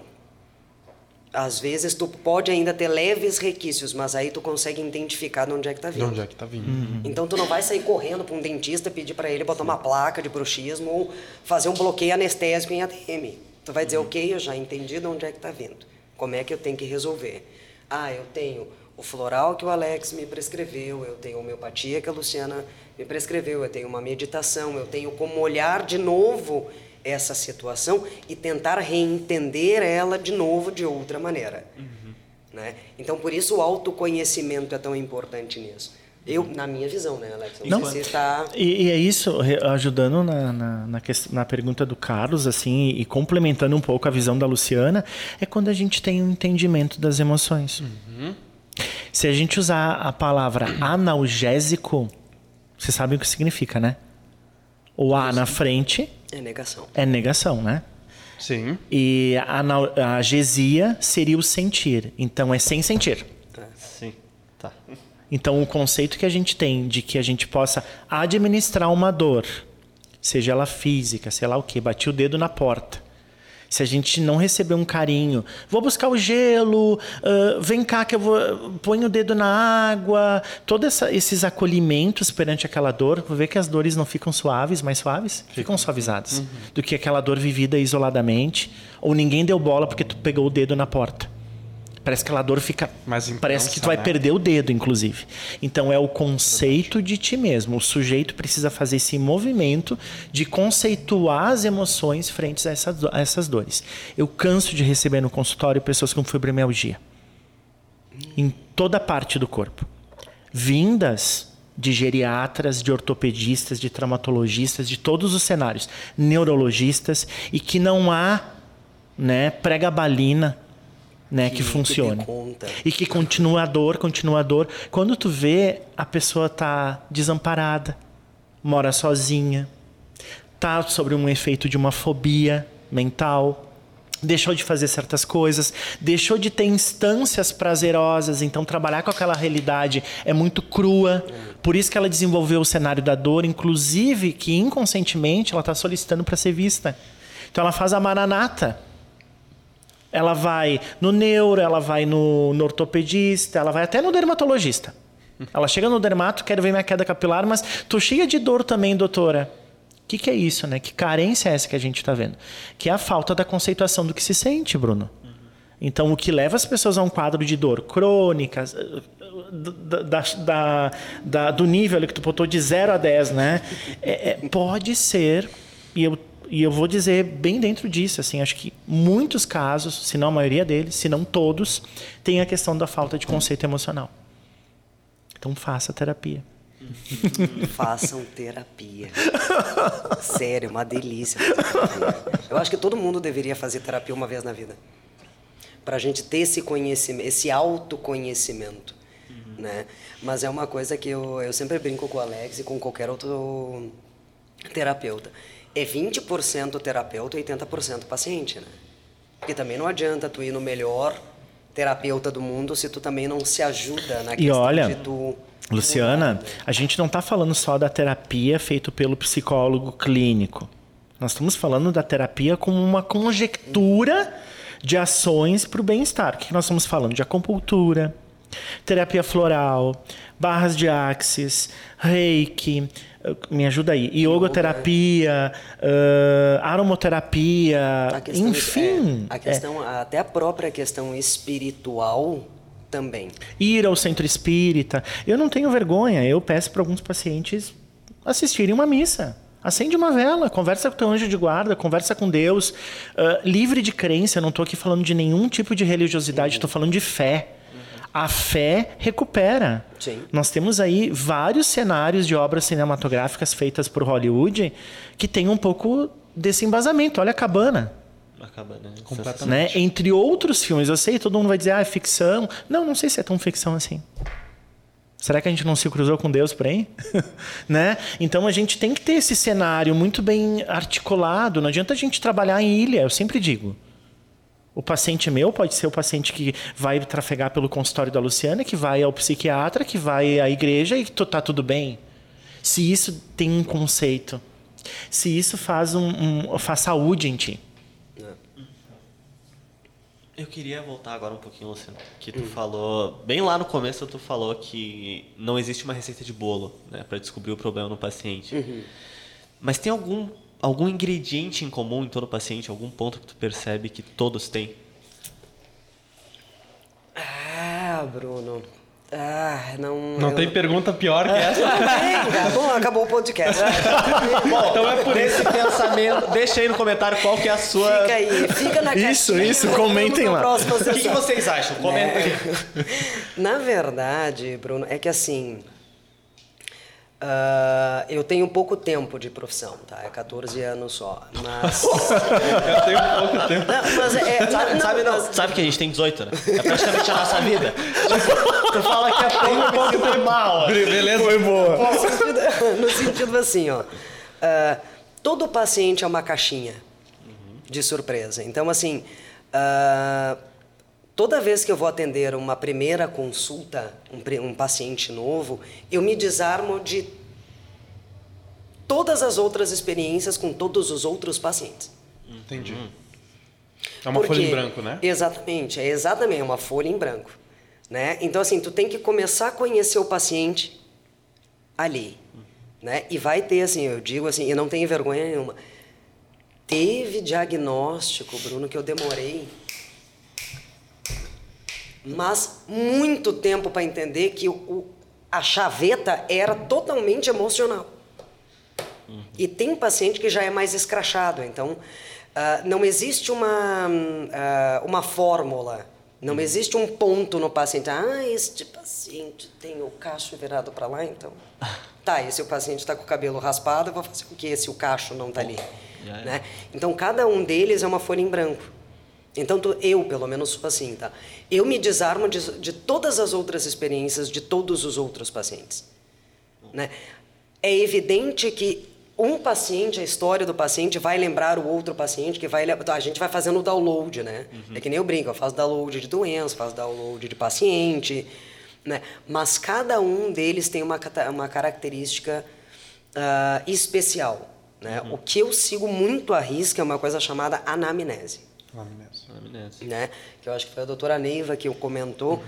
E existe uma, uma expressão, uma frase, na verdade, de Feisten, que ele é um fisiologista, tá? Que ele fala assim, não existe ferramenta mais extraordinária do que a anamnese.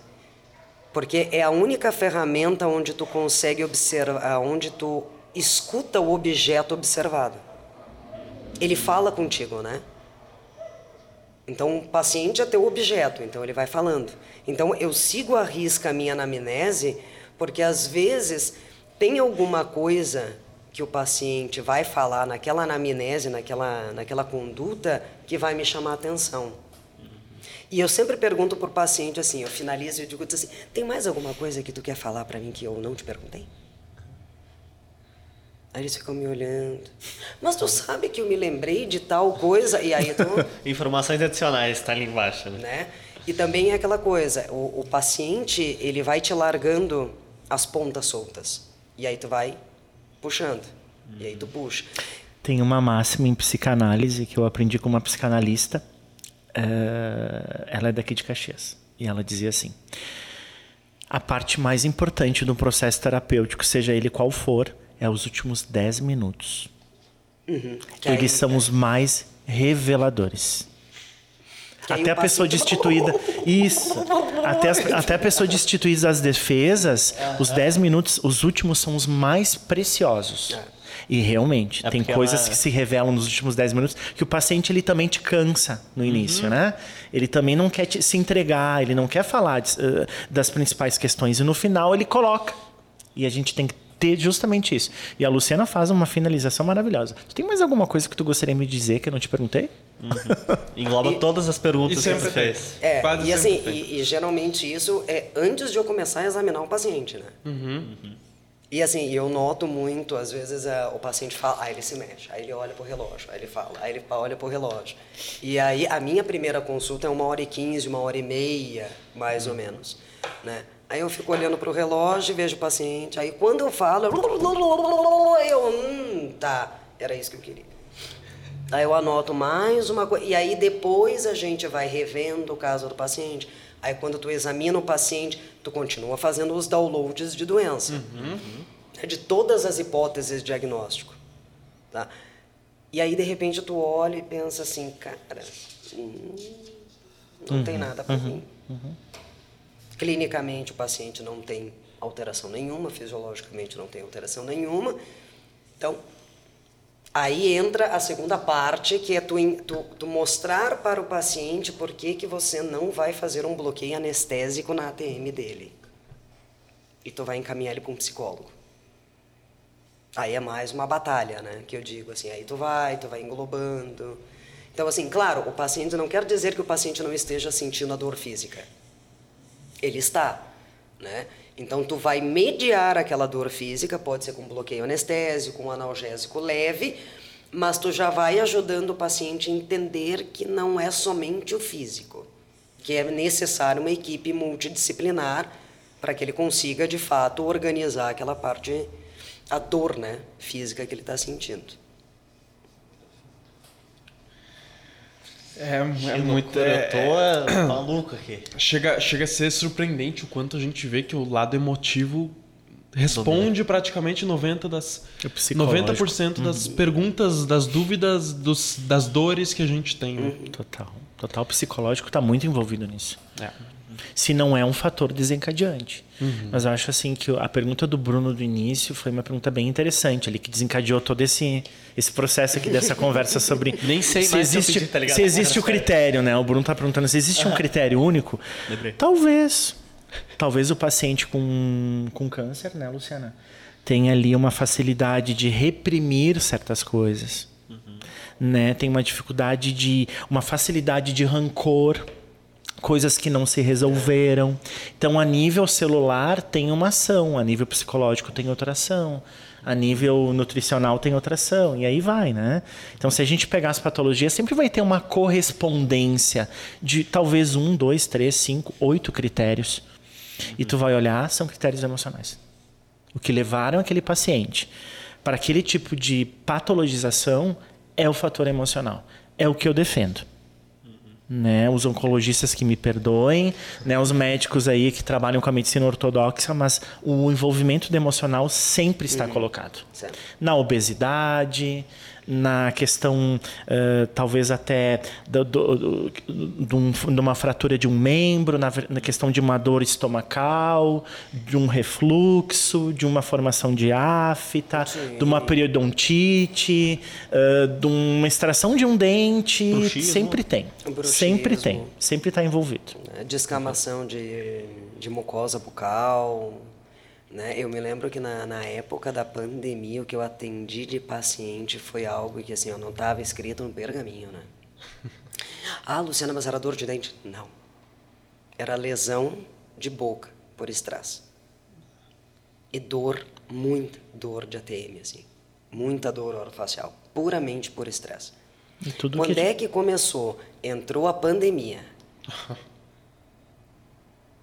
eu tinha paciente que ele, ele falava comigo e a, ele estava num, num, nível emocional tão fragmentado que ele falava comigo e ele ficava tirando a pele da do lábio do lábio uhum.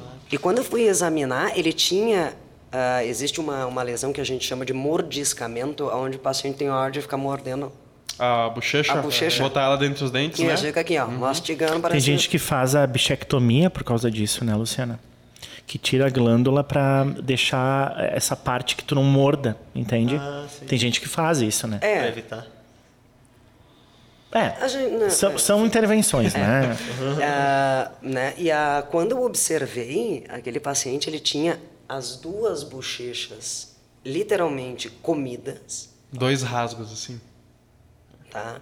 As bordas de língua e o lábio inferior inteiro. Ele disse, não, porque eu tô com algum problema, porque tá descamando, porque eu acho que é desnutrição, e aí tu vai acalmando, tu vai explicando. E aí o que, que a gente tem, né? É uma mutilação. Uhum. Talvez provindo de uma alta angústia, de medos, todos os afetos que tem aí, né? Quando esse processo de morder alivia, uhum. né? Ele acaba ficando... deixa a emoção mais suave. Porque a gente destinou ela. A gente fez um destino. Sim. Não saudável, mas a gente mas, fez um destino. É.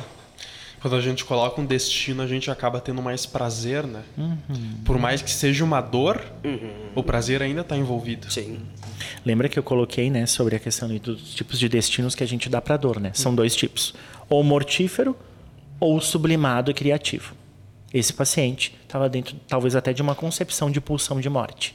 Não que ele iria se matar mordendo a bochecha, uhum. mas se naquele sentido, extrair o sangue, se ferir, era uma forma de amenizar o aparelho psicológico. É, e é, é aquela coisa, né? Uh, eu, como dentista, eu não posso me adentrar da mesma forma como o Alex faz, uhum. como, uh, como psicólogo. Né? Então, assim, eu não tenho como fechar, é, tipo, eu não tenho o diagnóstico do paciente. Sim. Mas às vezes tu, tu nota algumas agressividades que o paciente faz consigo, tipo, se morder é uma agressividade, Sim. né? E aí tu pensa e fica pensando assim, o turbilhão emocional que esse paciente está passando. Não, e, e, eu acho interessante, Luciana, isso. Muito interessante.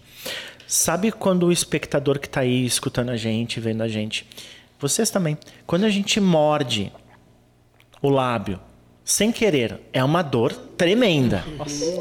E é diferente de a gente extrair a dor com prazer. Muito diferente. E aí é a mediação que eu falei no início do podcast sobre quanto Freud foi importante para a contribuição de cinco grandes temas, inclusive prazer e dor que estão associados. Parece meio maluco, né? Uhum. Mas os sex shops estão cheios, uhum. né? Casas de swings lotadas, uh, minage acontecendo. Então, que tipo de prazer e dor tem aí? É isso que a gente tem que começar a pensar. Como que eu vou mediar saudavelmente, sem chegar no consultório da Luciana com uma patologia, né? Mas pode também, não tem É nesse um sentido. Jeito, né? é nesse sentido que a gente Sim. fala. Luciana, assim, a última pergunta que eu quero fazer para ti é a seguinte: a gente falou Não, muito... porque eu tenho mais uma. Ah, pode fazer pergunta, cara. A última que eu quero fazer, depois fica com a vontade. Tá bom, muito obrigado. A gente falou muito do psicológico, da emoção do paciente. Uhum. Mas como é que é o teu psicológico quando tu lida com um paciente desse jeito? Por exemplo, ele tá com um câncer na boca, na gengiva. Como é que tu lida com isso? Porque é um, é um negócio mais pesado, assim. Olha, Bruno, assim, ó. Ah, eu choro. Uhum. Né? Tipo, o, uh, primeiro, o que que acontece? Uh, eu acho muito pesado uh, algumas colocações que eram feitas muito antigamente, do tipo assim, o, o profissional que trata doenças, na, na questão do câncer, uhum. de uma uhum. forma geral, você tem que ser uma muralha, não tem como. Uhum. Tu não pode ser, né? Porque o que, que acontece? Primeiro que o paciente ele vai ver em ti uh, uma forma de segurança, seja emocional, seja no momento uhum. da, da perda, né? Então, assim, na época da especialização, que eu pegava muito paciente, mas é, teve uma leva da especialização que era só pediátrico. A minha chefe uma vez chegou e disse assim: Eu não aguento mais te ver desse jeito. Aí eu olhei e assim: Cara, eu não tenho como. É uma criança. E aí, fora a criança, tem toda a questão de pai, mãe, vó, tudo. Então, assim, como é que eu lido com o meu emocional? Uh, eu faço terapia. Tá? Eu chego em casa e olho pro espelho e digo: não, tu não é tão fortona assim. Uhum. Né? Porque tem essa. Porque tu tem que ser forte para tratar paciente oncológico. E a gente vem com essa ideia, desculpa, horrível de que a gente não pode ter sentimento pelo nosso paciente porque ele vai morrer. Uhum. É, uh, botamos que 80% dos nossos pacientes, eles morrem. Uhum. Tá? Uh, mas assim, eu choro, o meu marido às vezes ele só me olha assim, tenso, né? Eu... Hum. Santo Paulo. Santo Paulo. Santo Paulo.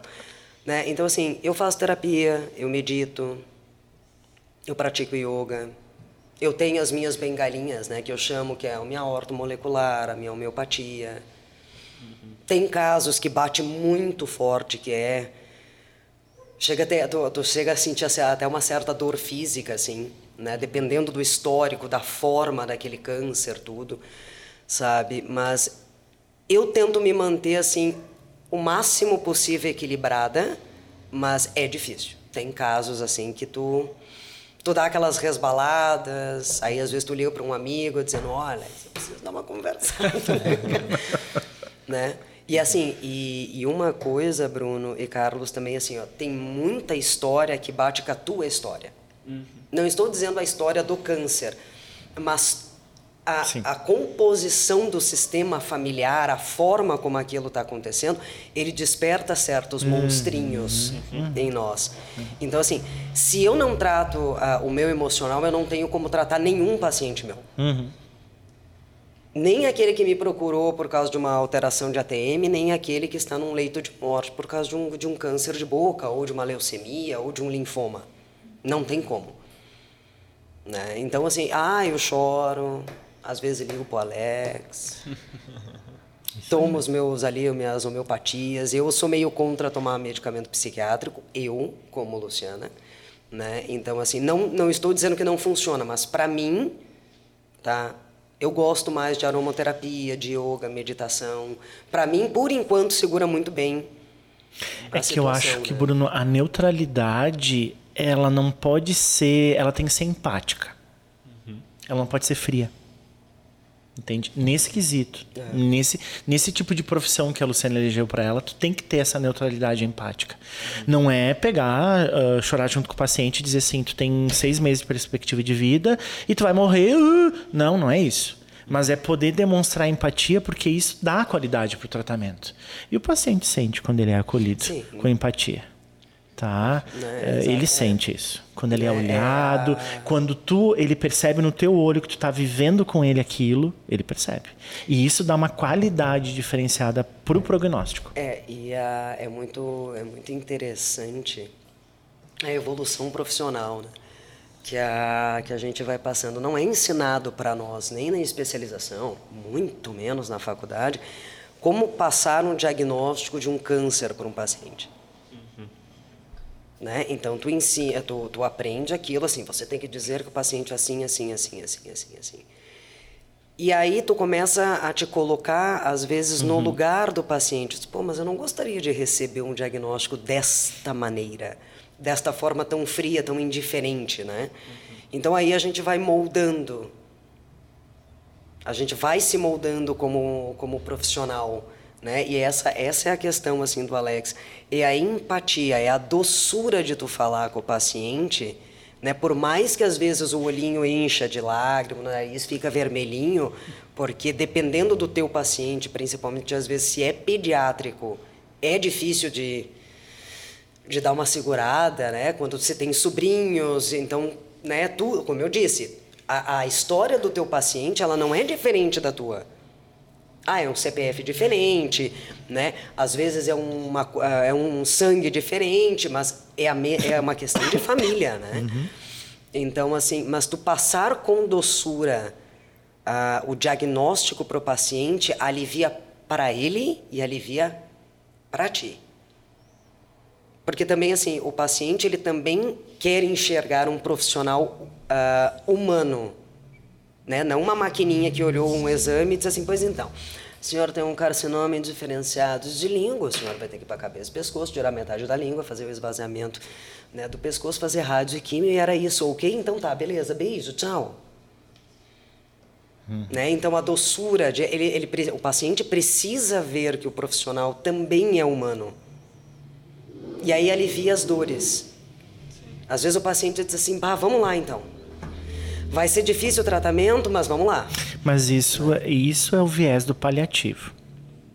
O paliativo ele tem que dar condições do paciente uhum. para o paciente viver com aquilo, mas sem sofrer.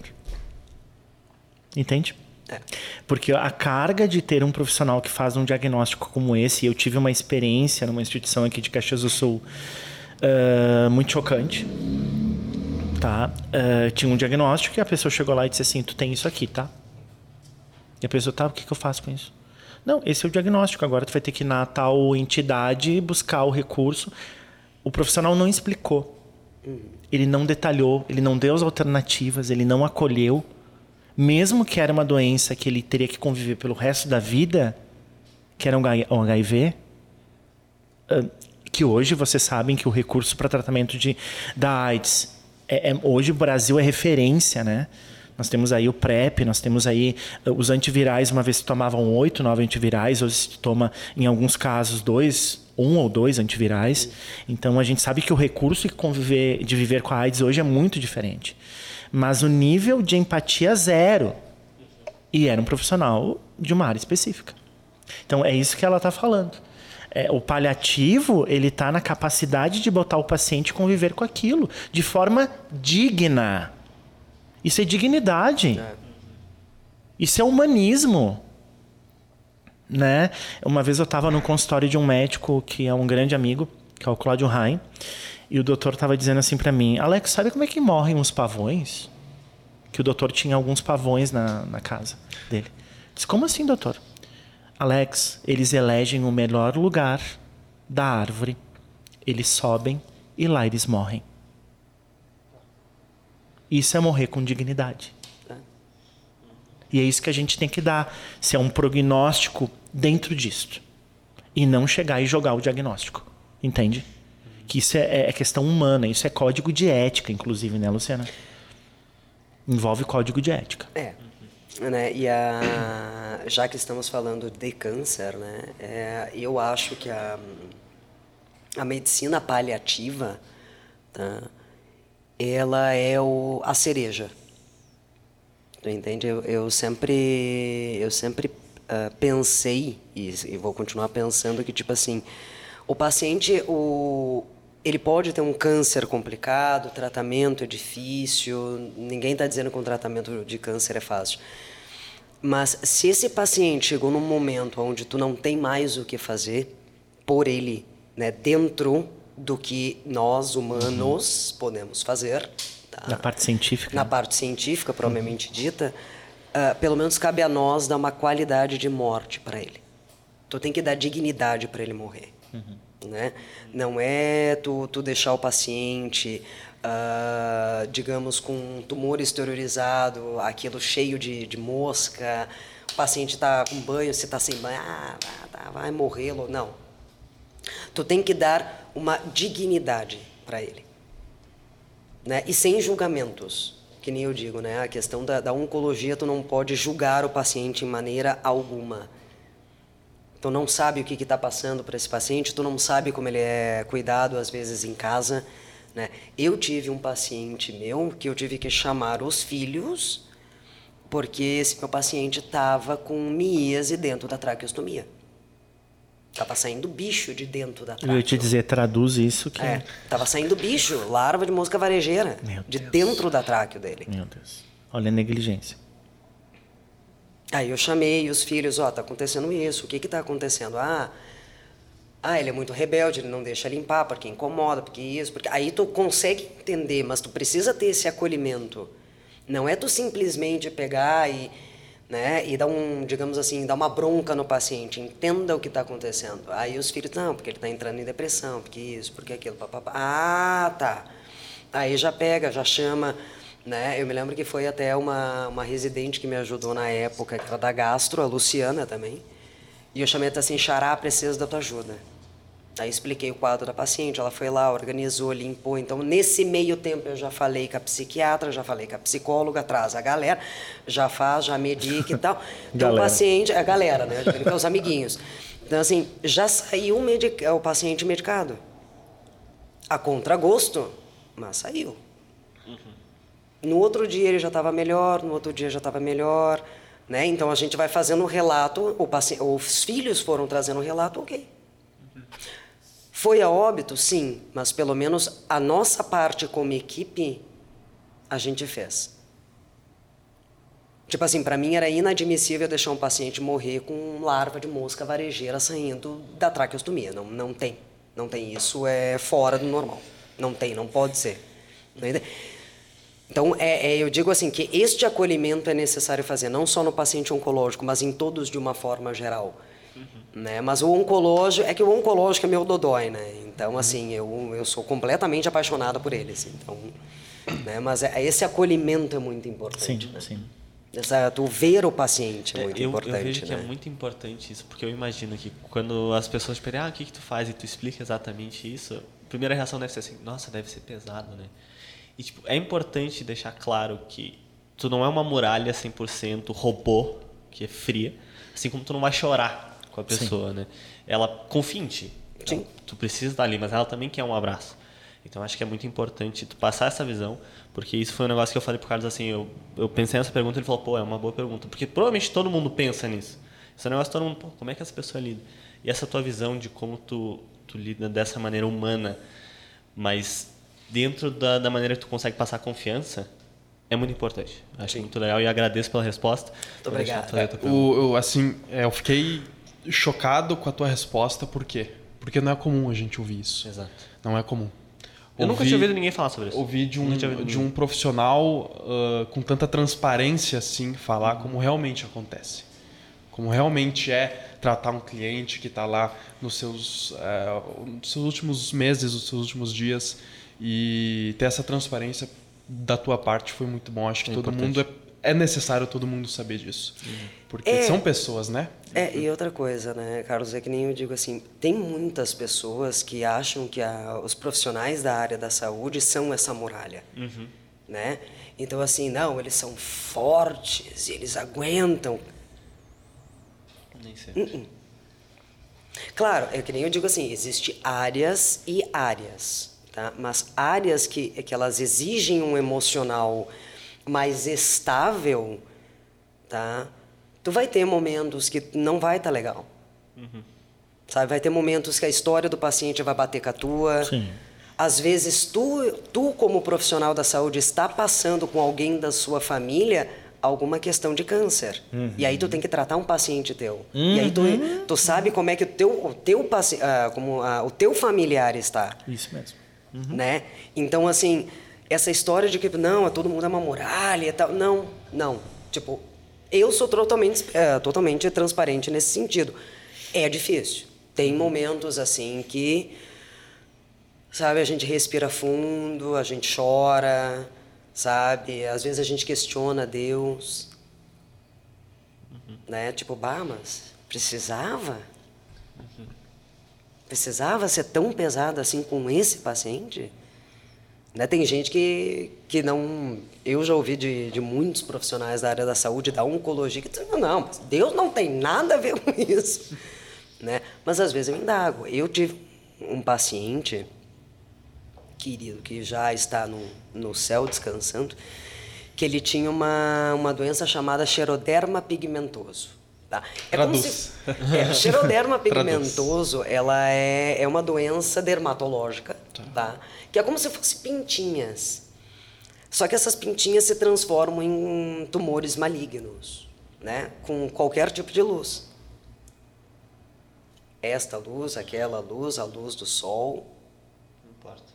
Não importa, ela vai transformar em tumor maligno de pele. Só que esse meu paciente, ele foi diagnosticado com xeroderma pigmentosa até aqui em Caxias mesmo, tá, com seis anos. Seis anos de idade. Uhum. E viveu até os? Dez. Dez. Eu me lembro que eu tratei esse meu paciente em Porto Alegre na especialização, tanto de dor quanto da, da, da estômago. Eu peguei uhum. ele né, nas duas especializações. Tá? E ele era um menino que, naquele calor infernal de Porto Alegre, ele estava de luva para ir para o hospital. Né? E hum, o tratamento não deu certo. Né? A químio, a rádio não, deu, não deram certo, tentaram, mas não uhum. deu certo. Chegou um momento que o paciente ele fez uma hum, a enucleação dos dois olhos, né, por causa da, do, da, do tumor, né? Então ele começou a fazer muita rádio, então ele começou a ter muita queimadura no rosto, evoluiu para uma faceite necrotizante, um quadro bem, bem, bem complexo assim. E eu me lembro que quando eu fui fazer o último laser nele, a gente fazia de luz apagada, tá?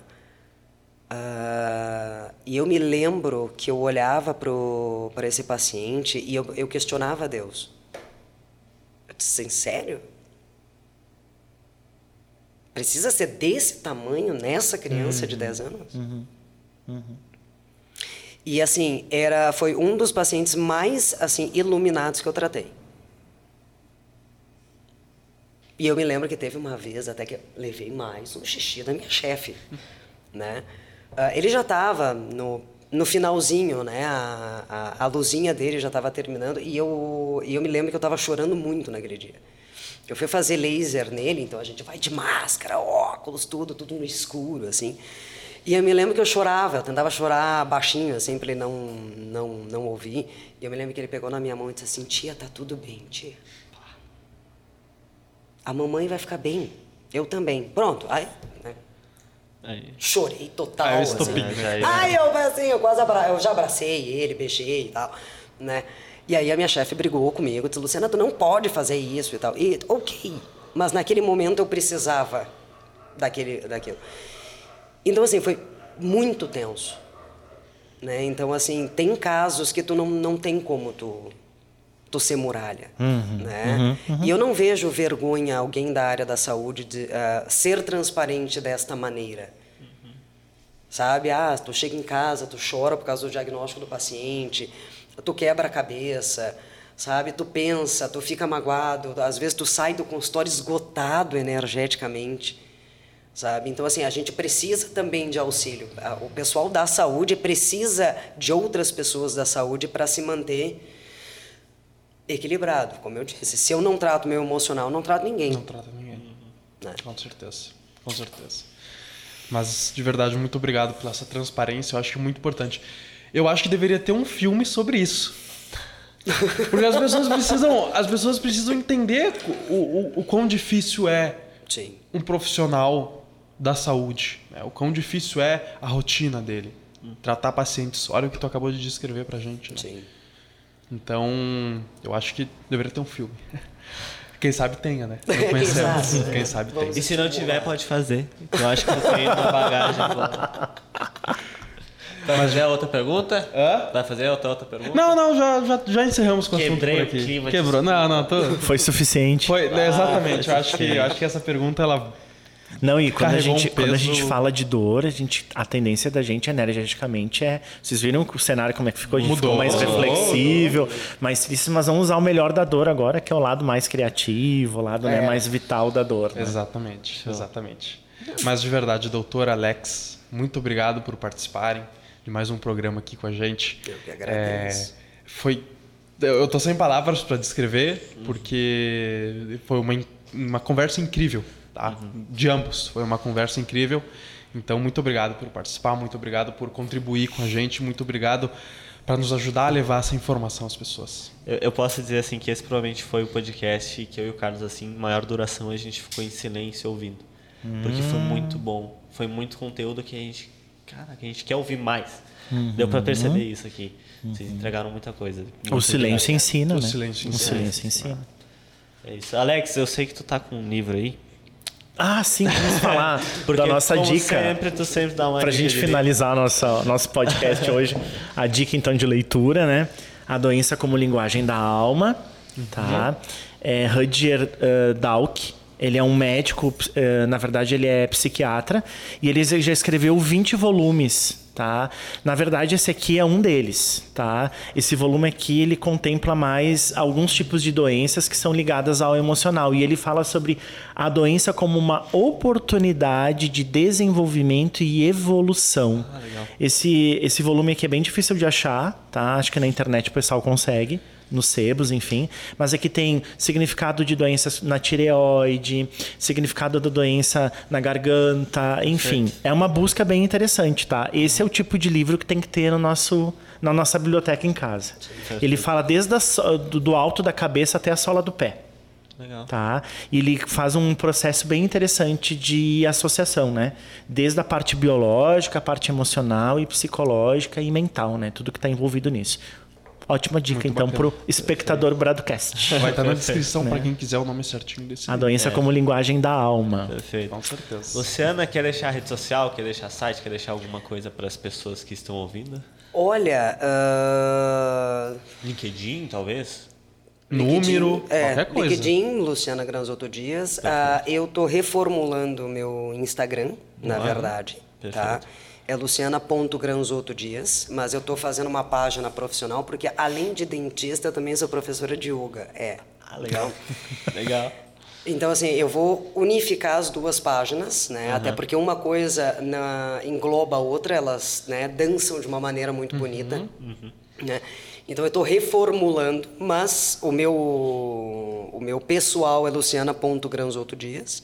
Né? Então, eu vou deixar todas as descrições, links, tudo para a página profissional. Telefone para contato, Lu, acho que é importante. Tá, 9 9611 0016. Podem me ligar. Só não abusem. Só não abusem. Tá tudo na né? descrição. O teu consultório é na- aqui no centro, né, Lu? Sim, o consultório é aqui no centro. Na verdade, eu estou atendendo em dois consultórios, tá? Ah, eu vou começar a tá atendendo um consultório de um amigo meu que é bem mais no centro. Só que eu não me lembro o telefone de cabeça. Tudo bem. Tudo bem. Depois a gente coloca. A gente Tá, coloca na descrição depois aí para o vocês. pessoal saber, caso tiver Tá. interesse. E agora é, é prof de, de Ah, doc- é. é docente, né? Então, Sim. Eu sou docente da, da, F, da FSGO. olha, olha aí. Na verdade, do IGPGO. Perfeito. né? Então eu dou, dou aulas dentro da área da estômato para especialização de implanto também. Né? Então tudo isso está lá no LinkedIn, vou colocar essas coisas também no Instagram. tudo. Perfeito, perfeito. Alex, quer deixar teu link aqui? É o, é o de- é o de Pode- sempre. é o de sempre, como vocês falaram que eu sou oculto, né? Mas é o de sempre. O pessoal pode assistir os outros, pode também. Mas é Alexander Molon, né? Telefone 91983367. Não tenho rede social a não ser o LinkedIn. É isso. Muito obrigado pela participação de vocês. A gente que agradece agradece. o espaço. É isso. Muito obrigado a você que assistiu. Deixa o like, se inscreve, tudo que a gente já falou. Segue nós no Instagram. E é isso. E é isso, muito obrigado. Isso.